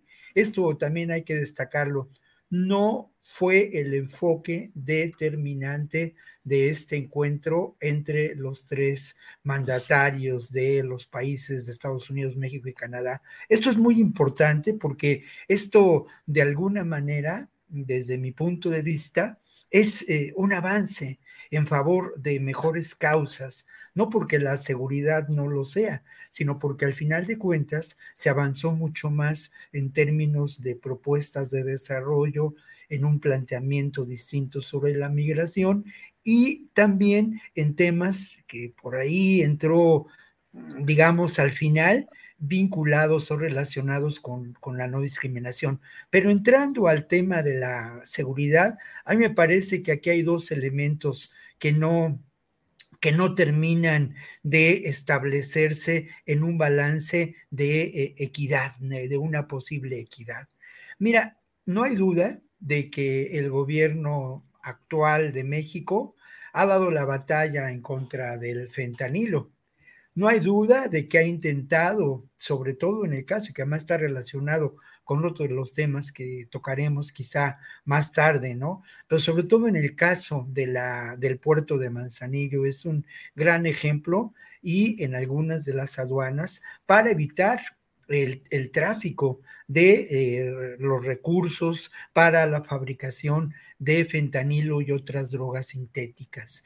Esto es interesante y hay que relacionarlo también con la captura de Ovidio Guzmán, señalado por eh, distintas agencias de Estados Unidos como un elemento determinante en el contrabando de fentanilo. A este esfuerzo no hay eh, respuesta equivalente para evitar el tráfico de armas.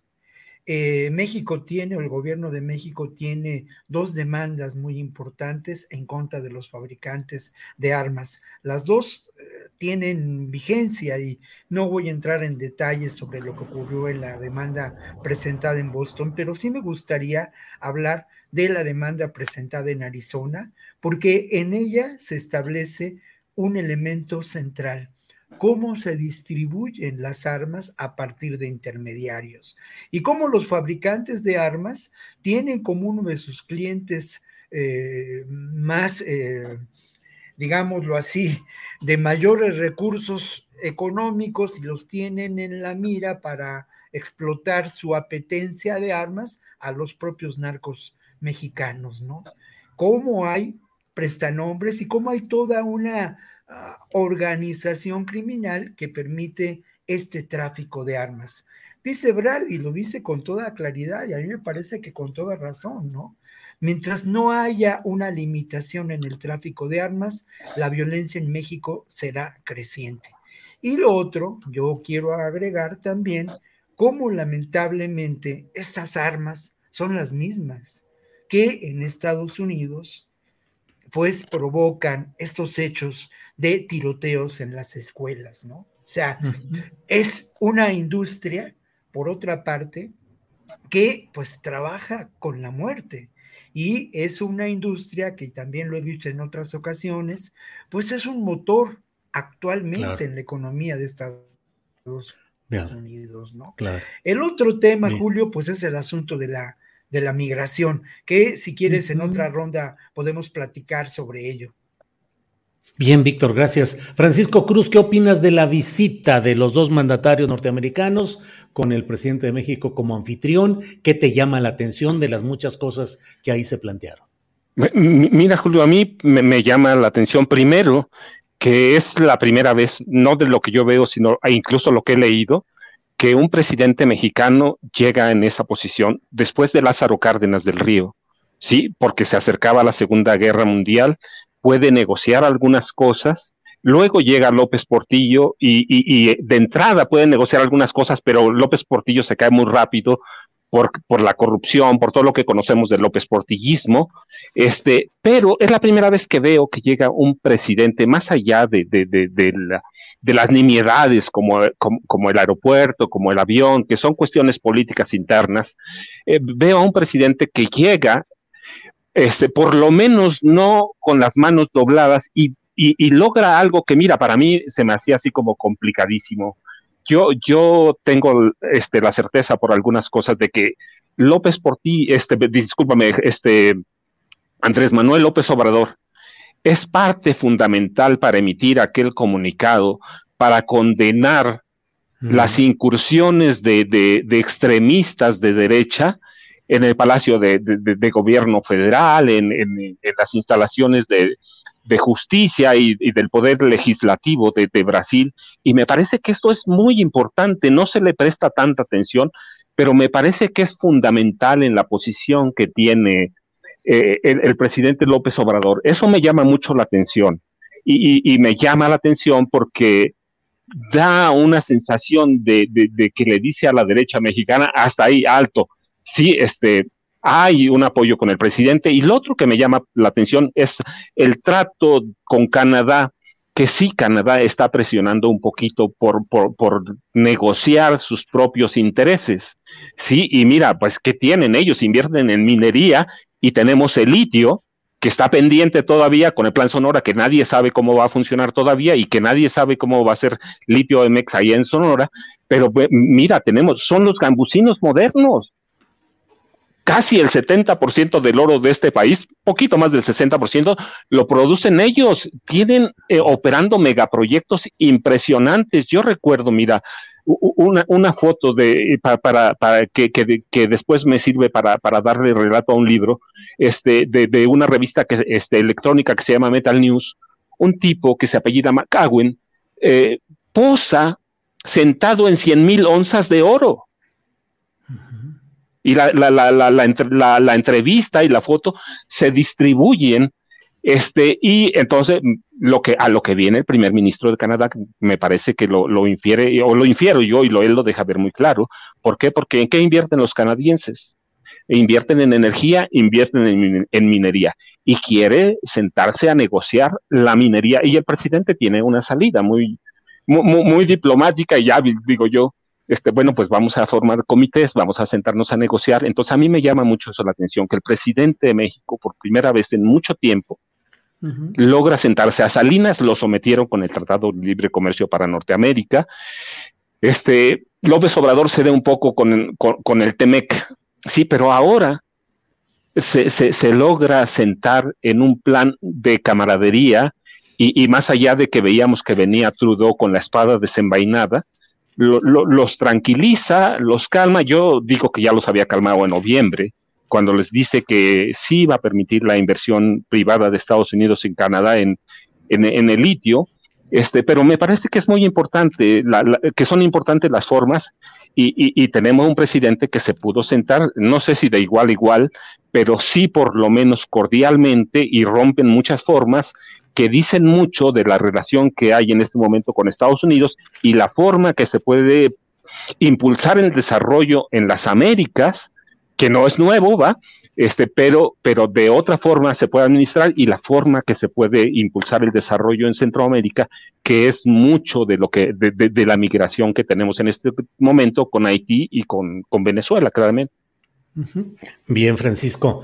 Eh, Víctor Ronquillo, eh, Inicia la semana próxima, si todo camina conforme a itinerario, el juicio a Genaro García Luna, que ya ha iniciado eh, con el proceso de selección del jurado, pero la posibilidad de que esté presencialmente García Luna eh, sería la semana que entra. ¿Cómo vas viendo este proceso del cual hemos hablado con mucha insistencia aquí en este programa acerca de pues los riesgos de que haya arreglos de última hora, decisiones diversas del propio García Luna, en fin, ¿cómo ves estos preparativos para el juicio de García Luna. Víctor Ronquillo. Primero, dos apuntes mínimos, ¿no? Uno tiene que ver precisamente con que en cualquier momento, aún durante el juicio y después del juicio, García Luna puede aceptar convertirse en testigo colaborador, en testigo protegido. Eso creo que es importante señalarlo, ¿no? El otro, el otro apunte es que aunque uno pueda pensar por las insistencias por parte de la defensa, por la intención política que indudablemente tiene este juicio en el ámbito de la realidad económica, política de Estados Unidos y de la propia geopolítica, eh, un juicio que podría poner en el banquillo de los acusados al sistema de seguridad en México, quizá eh, nos aporte algunos elementos para, como lo decía la semana pasada, desenmarañar algunas, algunos, tomar algunos hilos para desenmarañar un tramado de complicidad entre la ah, criminalidad y el poder político en este país, Julio. Pero hay algo en lo que propiamente trabajé esta mañana y que tiene que ver con las cuentas pendientes de García Luna en México, ¿no? La cantidad de recursos que eh, García Luna generó de manera ilícita, de acuerdo a la Unidad de Inteligencia Financiera y la Secretaría de Comercio y Hacienda de Crédito Público, la Secretaría de Hacienda crédito público en México, ¿no? Información que además no es nueva, se dio a conocer en el 2020, ¿no? Se supone, y esta es la información que se presenta de manera oficial y que es parte de una denuncia preparada por la Unidad de Inteligencia Financiera, que eh, García Luna fue beneficiario junto con la empresa Numbac Incorporated de 10 contratos por más de 402 millones de pesos durante el gobierno de Peña Nieto. Este dinero o estos recursos, pues sin duda, por una parte, hacen construir o favorecen a este imperio económico eh, del que García Luna fue beneficiario. Un imperio económico fundado, sí, por una parte en la corrupción, en los nexos con el crimen organizado, pero que tiene como elemento central ya en su, en su etapa, en la etapa posterior a su gestión como secretario de Seguridad Pública, en la venta y asesoría de eh, recursos técnicos para la seguridad, sobre todo la seguridad de los penales, ¿no? Es interesante, ahí también eh, se publicó también por esas fechas, eh, Univisión, eh, esta cadena de televisión en Estados Unidos, realizó una entrevista por demás interesante con Nieto, con Santiago Nieto, él, quien entonces estaba al frente de la UIF. Y Santiago Nieto en esa entrevista, primero señala que esta denuncia existió desde entonces, ¿no? Que no ha no, no ha pasado, qué ha pasado con ella. Esta denuncia fue formulada ante la Fiscalía General de la República y también ante la Secretaría de la Función Pública. Abundando en esta información, eh, hablaba de un esquema de lavado de dinero en donde se, los gobiernos, el gobierno federal y los gobiernos de algunas entidades, contrataban a empresas fachada eh, ligadas a Peña Nieto, transferían los depósitos a la cuenta de esas empresas, después se sacaba el dinero en efectivo y pues se depositaba, ahí hay un, hueco que yo no acabo de, de, entender, en paraísos fiscales, ¿no? Entonces hay una serie de elementos que nos hacen pensar que esta información tendría que dar pie para formular una acusación al propio, al propio García Luna en nuestro país. Se, eh, por último, esta información, Julio, y con eso cierro el comentario. Eh, eh, García Luna no era accionista directamente de esta empresa, pero tenía un vínculo, ¿cómo decirlo?, orgánico con ella que permitía estas operaciones de lavado de dinero. Solamente un remate final bueno, es de, asombra, es de asombrarse, pero se explica perfectamente por qué eh, la defensa en Estados Unidos de García Luna no podrá utilizar como un recurso para la defensa de este personaje las relaciones que mantuvo al más alto nivel con agencias de seguridad de, eh, y responsables de esas agencias de seguridad de Estados Unidos. Bien, Víctor, gracias. Eh, Francisco Cruz, tus observaciones y apreciaciones sobre el aparentemente inminente juicio a García Luna a partir de la semana que entra en Estados Unidos. Julio, mira, para, mí hay cosas bien interesantes y algunas las has platicado con este, con, con, Esquivel, que además mi cuate hace muchos años, ¿sí? Este, trabajamos juntos en Notimex, pero él te dijo algunas cosas interesantes. ¿Qué quieren los gringos? Información.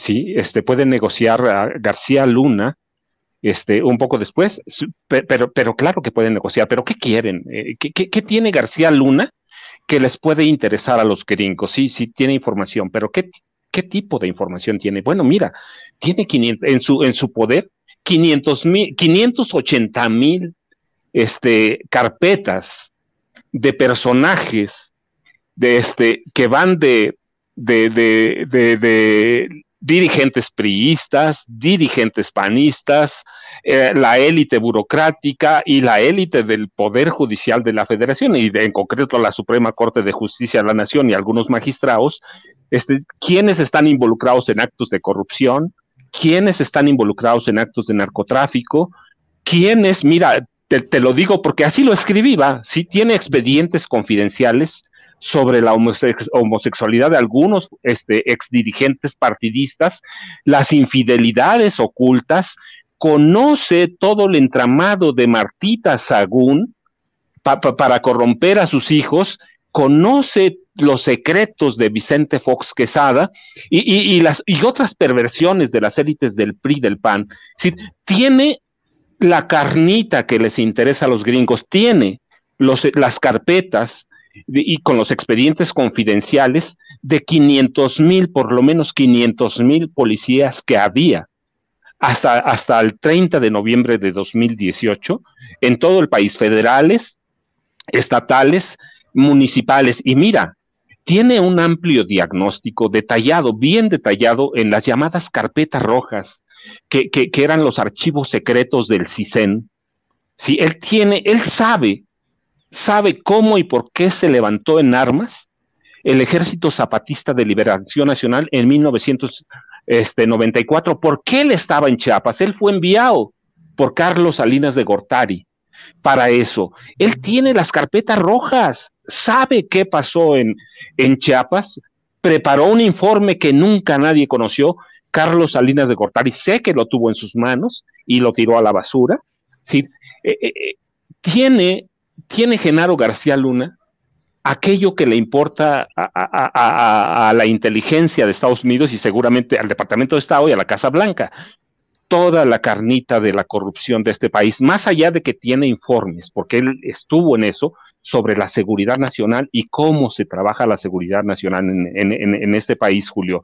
Así que es, un especialista, hay que decirlo, mira, porque así lo prepararon, un especialista en áreas de inteligencia, en áreas de, contra, de contrainteligencia, este, un especialista en, el desarme, que no es tampoco poca cosa, de, de, bombas caseras, que es mucho porque tampoco cualquiera lo hace, y tiene los expedientes del CISEN, tiene todos los expedientes del CISEN, él se los llevó, se llevó una copia por lo menos.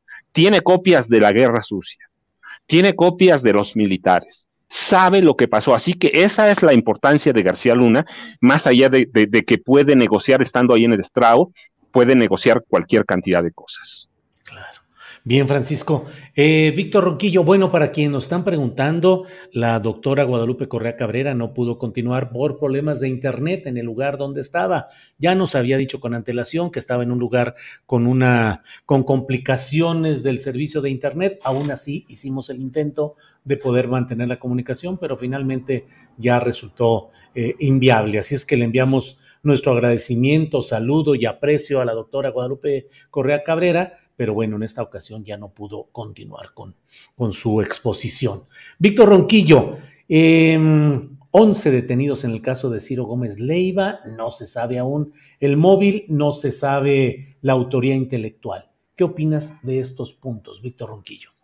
Bueno, yo creo que en cierto modo no se sabe, pero hay ya elementos que pueden indicar lo que mencionábamos, ¿no? Desde que lamentablemente ocurrieron estos hechos.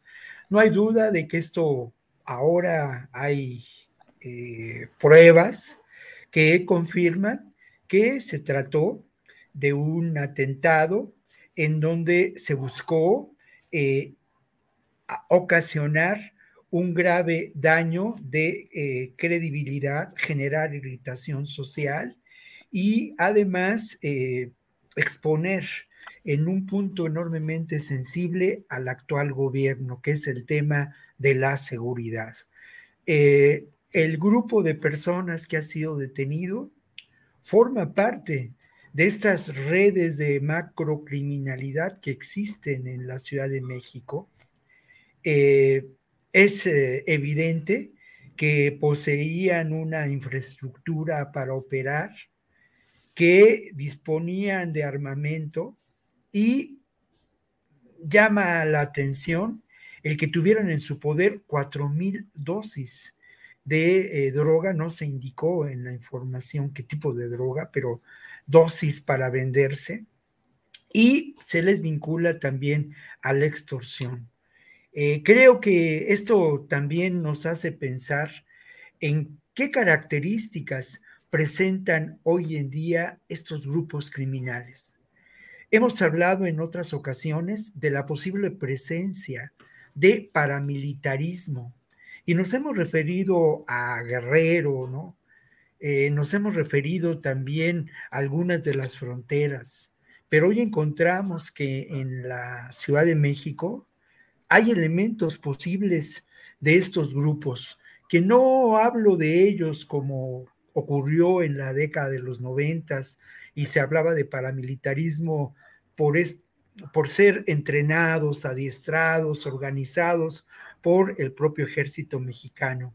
Aquí podemos hablar de paramilitarismo en función del armamento, en función de la, de la estructura organizativa, en función incluso de su capacidad de acción y esa organización que sin duda presentan. Se les vincula con otros, con otros homicidios.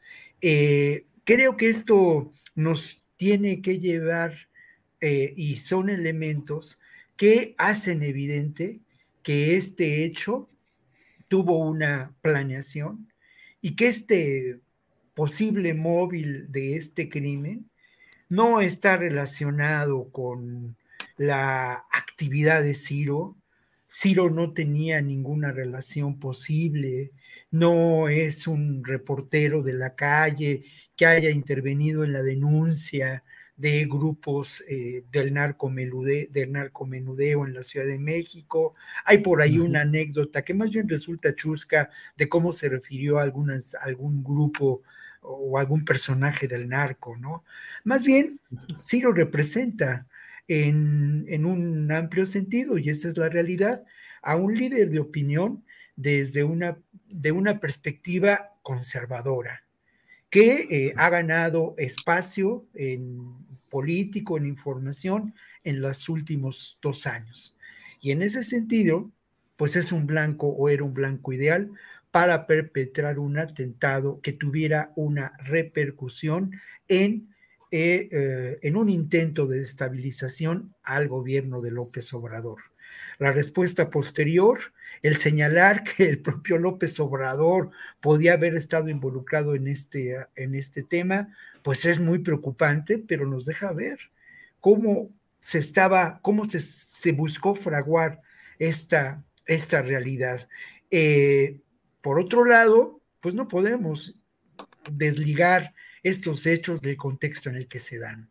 Otra vez, las elecciones en el Estado de México, las elecciones en Coahuila, la, la, contienda electoral de 2024 y el proyecto de gobierno de Andrés Manuel López Obrador que ha afectado a muchos intereses.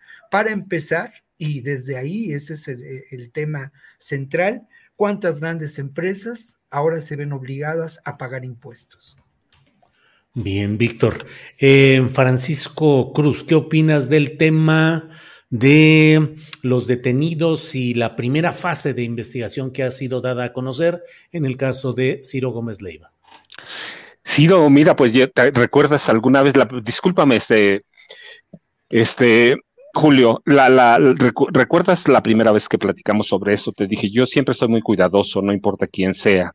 No, no había muchos elementos y me parece que ese, el, el, el tema, el atentado a, a, contra Ciro se había banalizado en las redes, eh, eh, en, en, las redes sociales se banalizó, se hizo este, una locura, sí, acusando al presidente y claro, había una intencionalidad política. Hoy hay algunos elementos, sí, hay algunos elementos y está el, lo del metro también.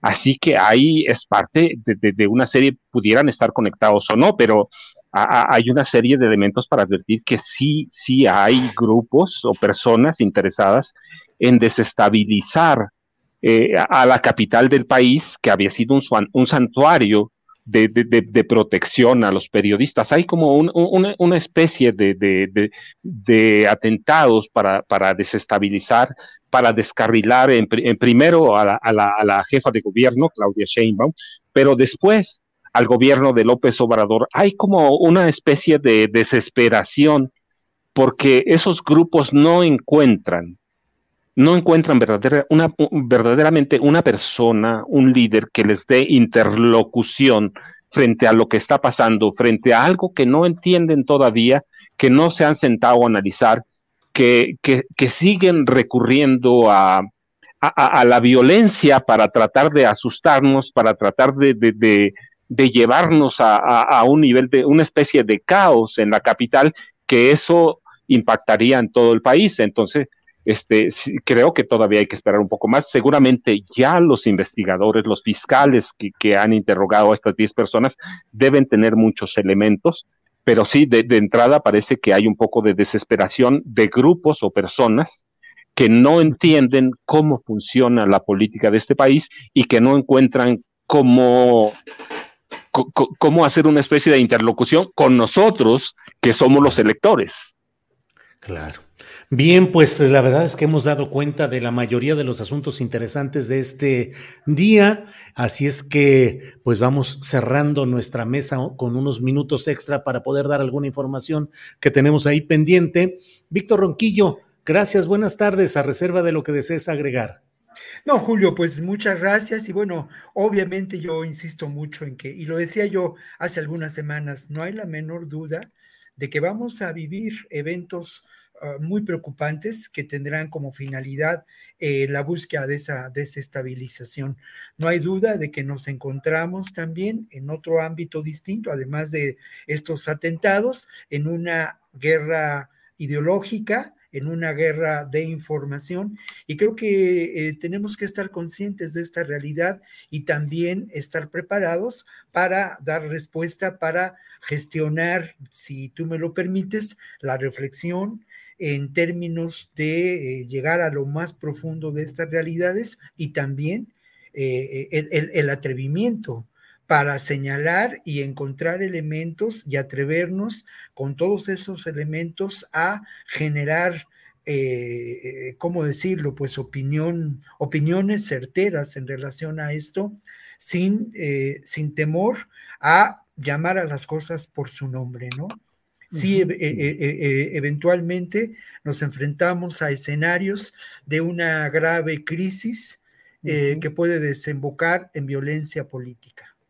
Bien, Víctor, gracias por tus palabras, gracias por tu participación hoy. Eh, Francisco Cruz, Paco, gracias, buenas tardes y que eh, a reserva de lo que desees agregar, por favor, Paco. Julio, mira, nada más no dejar el tema de la polar, que es un tema bien importante porque de, pronto parece que de unos años a la fecha, quizá una década y media, este, hay la, formación en, en, en, muchos restaurantes que, que terminan o devienen en tugurios de mala muerte de este, en, en crear grupos de, de, asociación delictuosa, que es lo que puede llamarse, ¿sí?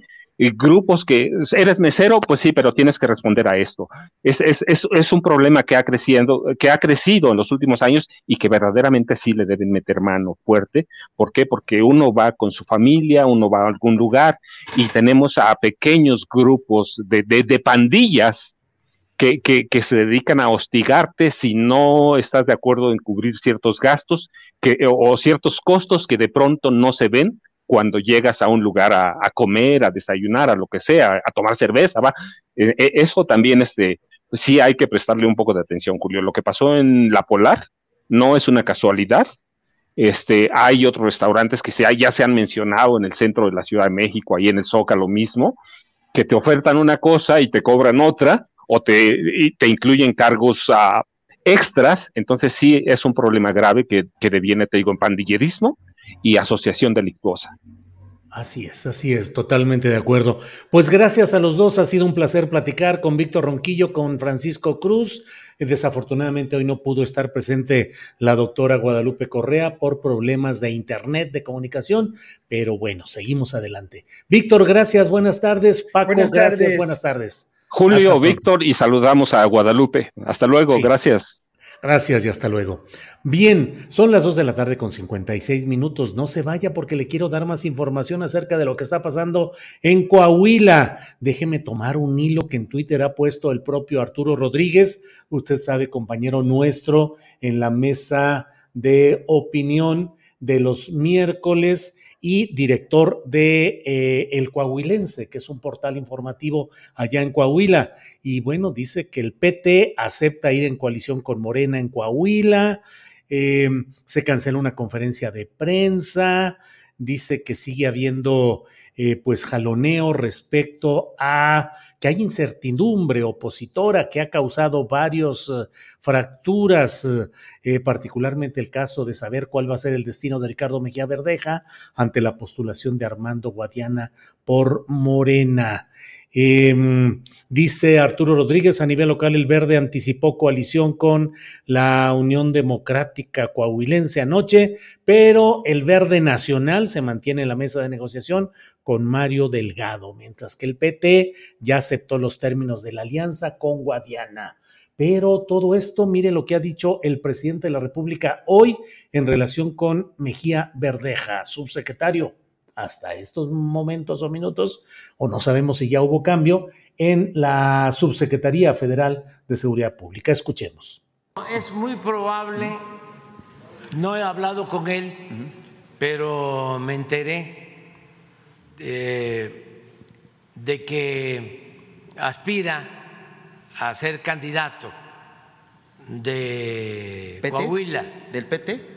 No sé por qué partido. Eso es lo que tengo como información.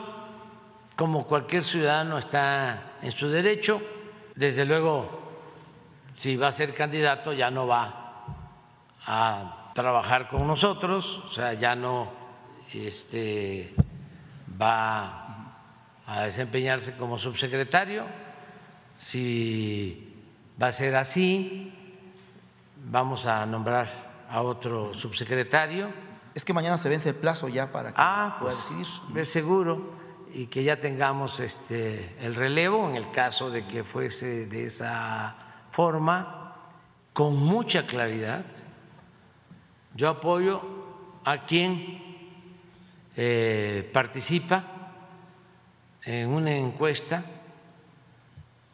o a quienes participan en la encuesta y ganan Guadiana. El que gana, ese merece ser apoyado. Pues esa es la postura del presidente de la República y esperemos para saber cuál es la decisión de Ricardo Mejía Verdeja, seguir como subsecretario federal de Seguridad o ser candidato no por Morena, sino contra Morena en Coahuila, contra la postulación de Armando Guadiana.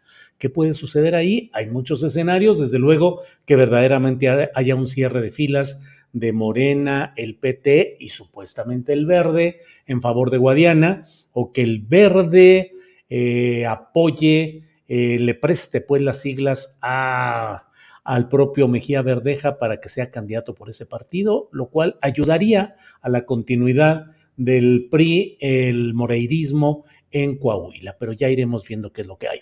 Otro tema del cual quiero dejar eh, constancia, pues periodística de lo que sucedió hoy, porque es muy interesante la postura del presidente de la República respecto a lo que ha hecho y dicho la UNAM, particularmente el rector Graue, en el tema de la tesis de la ministra eh, de, ah, ese ya lo pasamos, ya lo pasamos, es cierto. Me dice, bueno, Andrés, es que luego ando aquí, este, que ya no sé ni cuál puse ni cuál no puse, pero ese ya lo hemos dado a conocer cuando estábamos esperando otro tipo de, información. Em, pues en fin, es lo que hay en esta ocasión.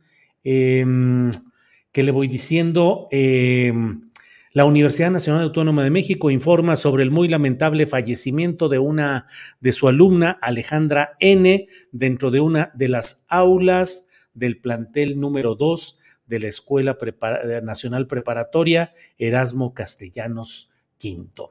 Bueno, pues esta es la información interesante que tenemos. Mañana tendremos nuestra mesa del más allá, entrevistas, vamos a tratar de abordar el tema de Coahuila. Les invito a que hoy en la noche nos veamos a las nueve de la noche en una videocharla astillada y mañana de una a tres para seguir adelante con información, con análisis y debate. Gracias a quienes nos han acompañado en esta tarde, gracias a Tripulación Astillero y nos vemos en la noche y luego mañana. Gracias.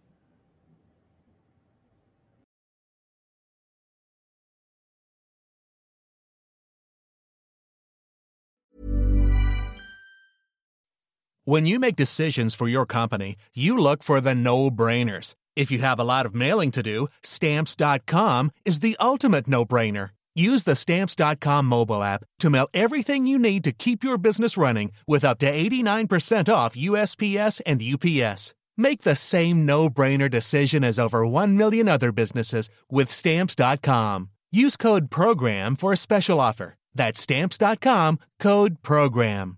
¿Te preocupas por tu familia? Entonces, ¿por qué darles solo huevos ordinarios cuando pueden disfrutar de lo mejor? Eggland's Best, los únicos huevos con ese delicioso sabor fresco de granja, además de la mejor nutrición, como 6 veces más vitamina D, 10 veces más vitamina E y 25% menos de grasa saturada que los huevos regulares, además de muchos otros nutrientes importantes. Así que, dales los mejores huevos. Eggland's Best, mejor sabor, mejor nutrición, mejores huevos.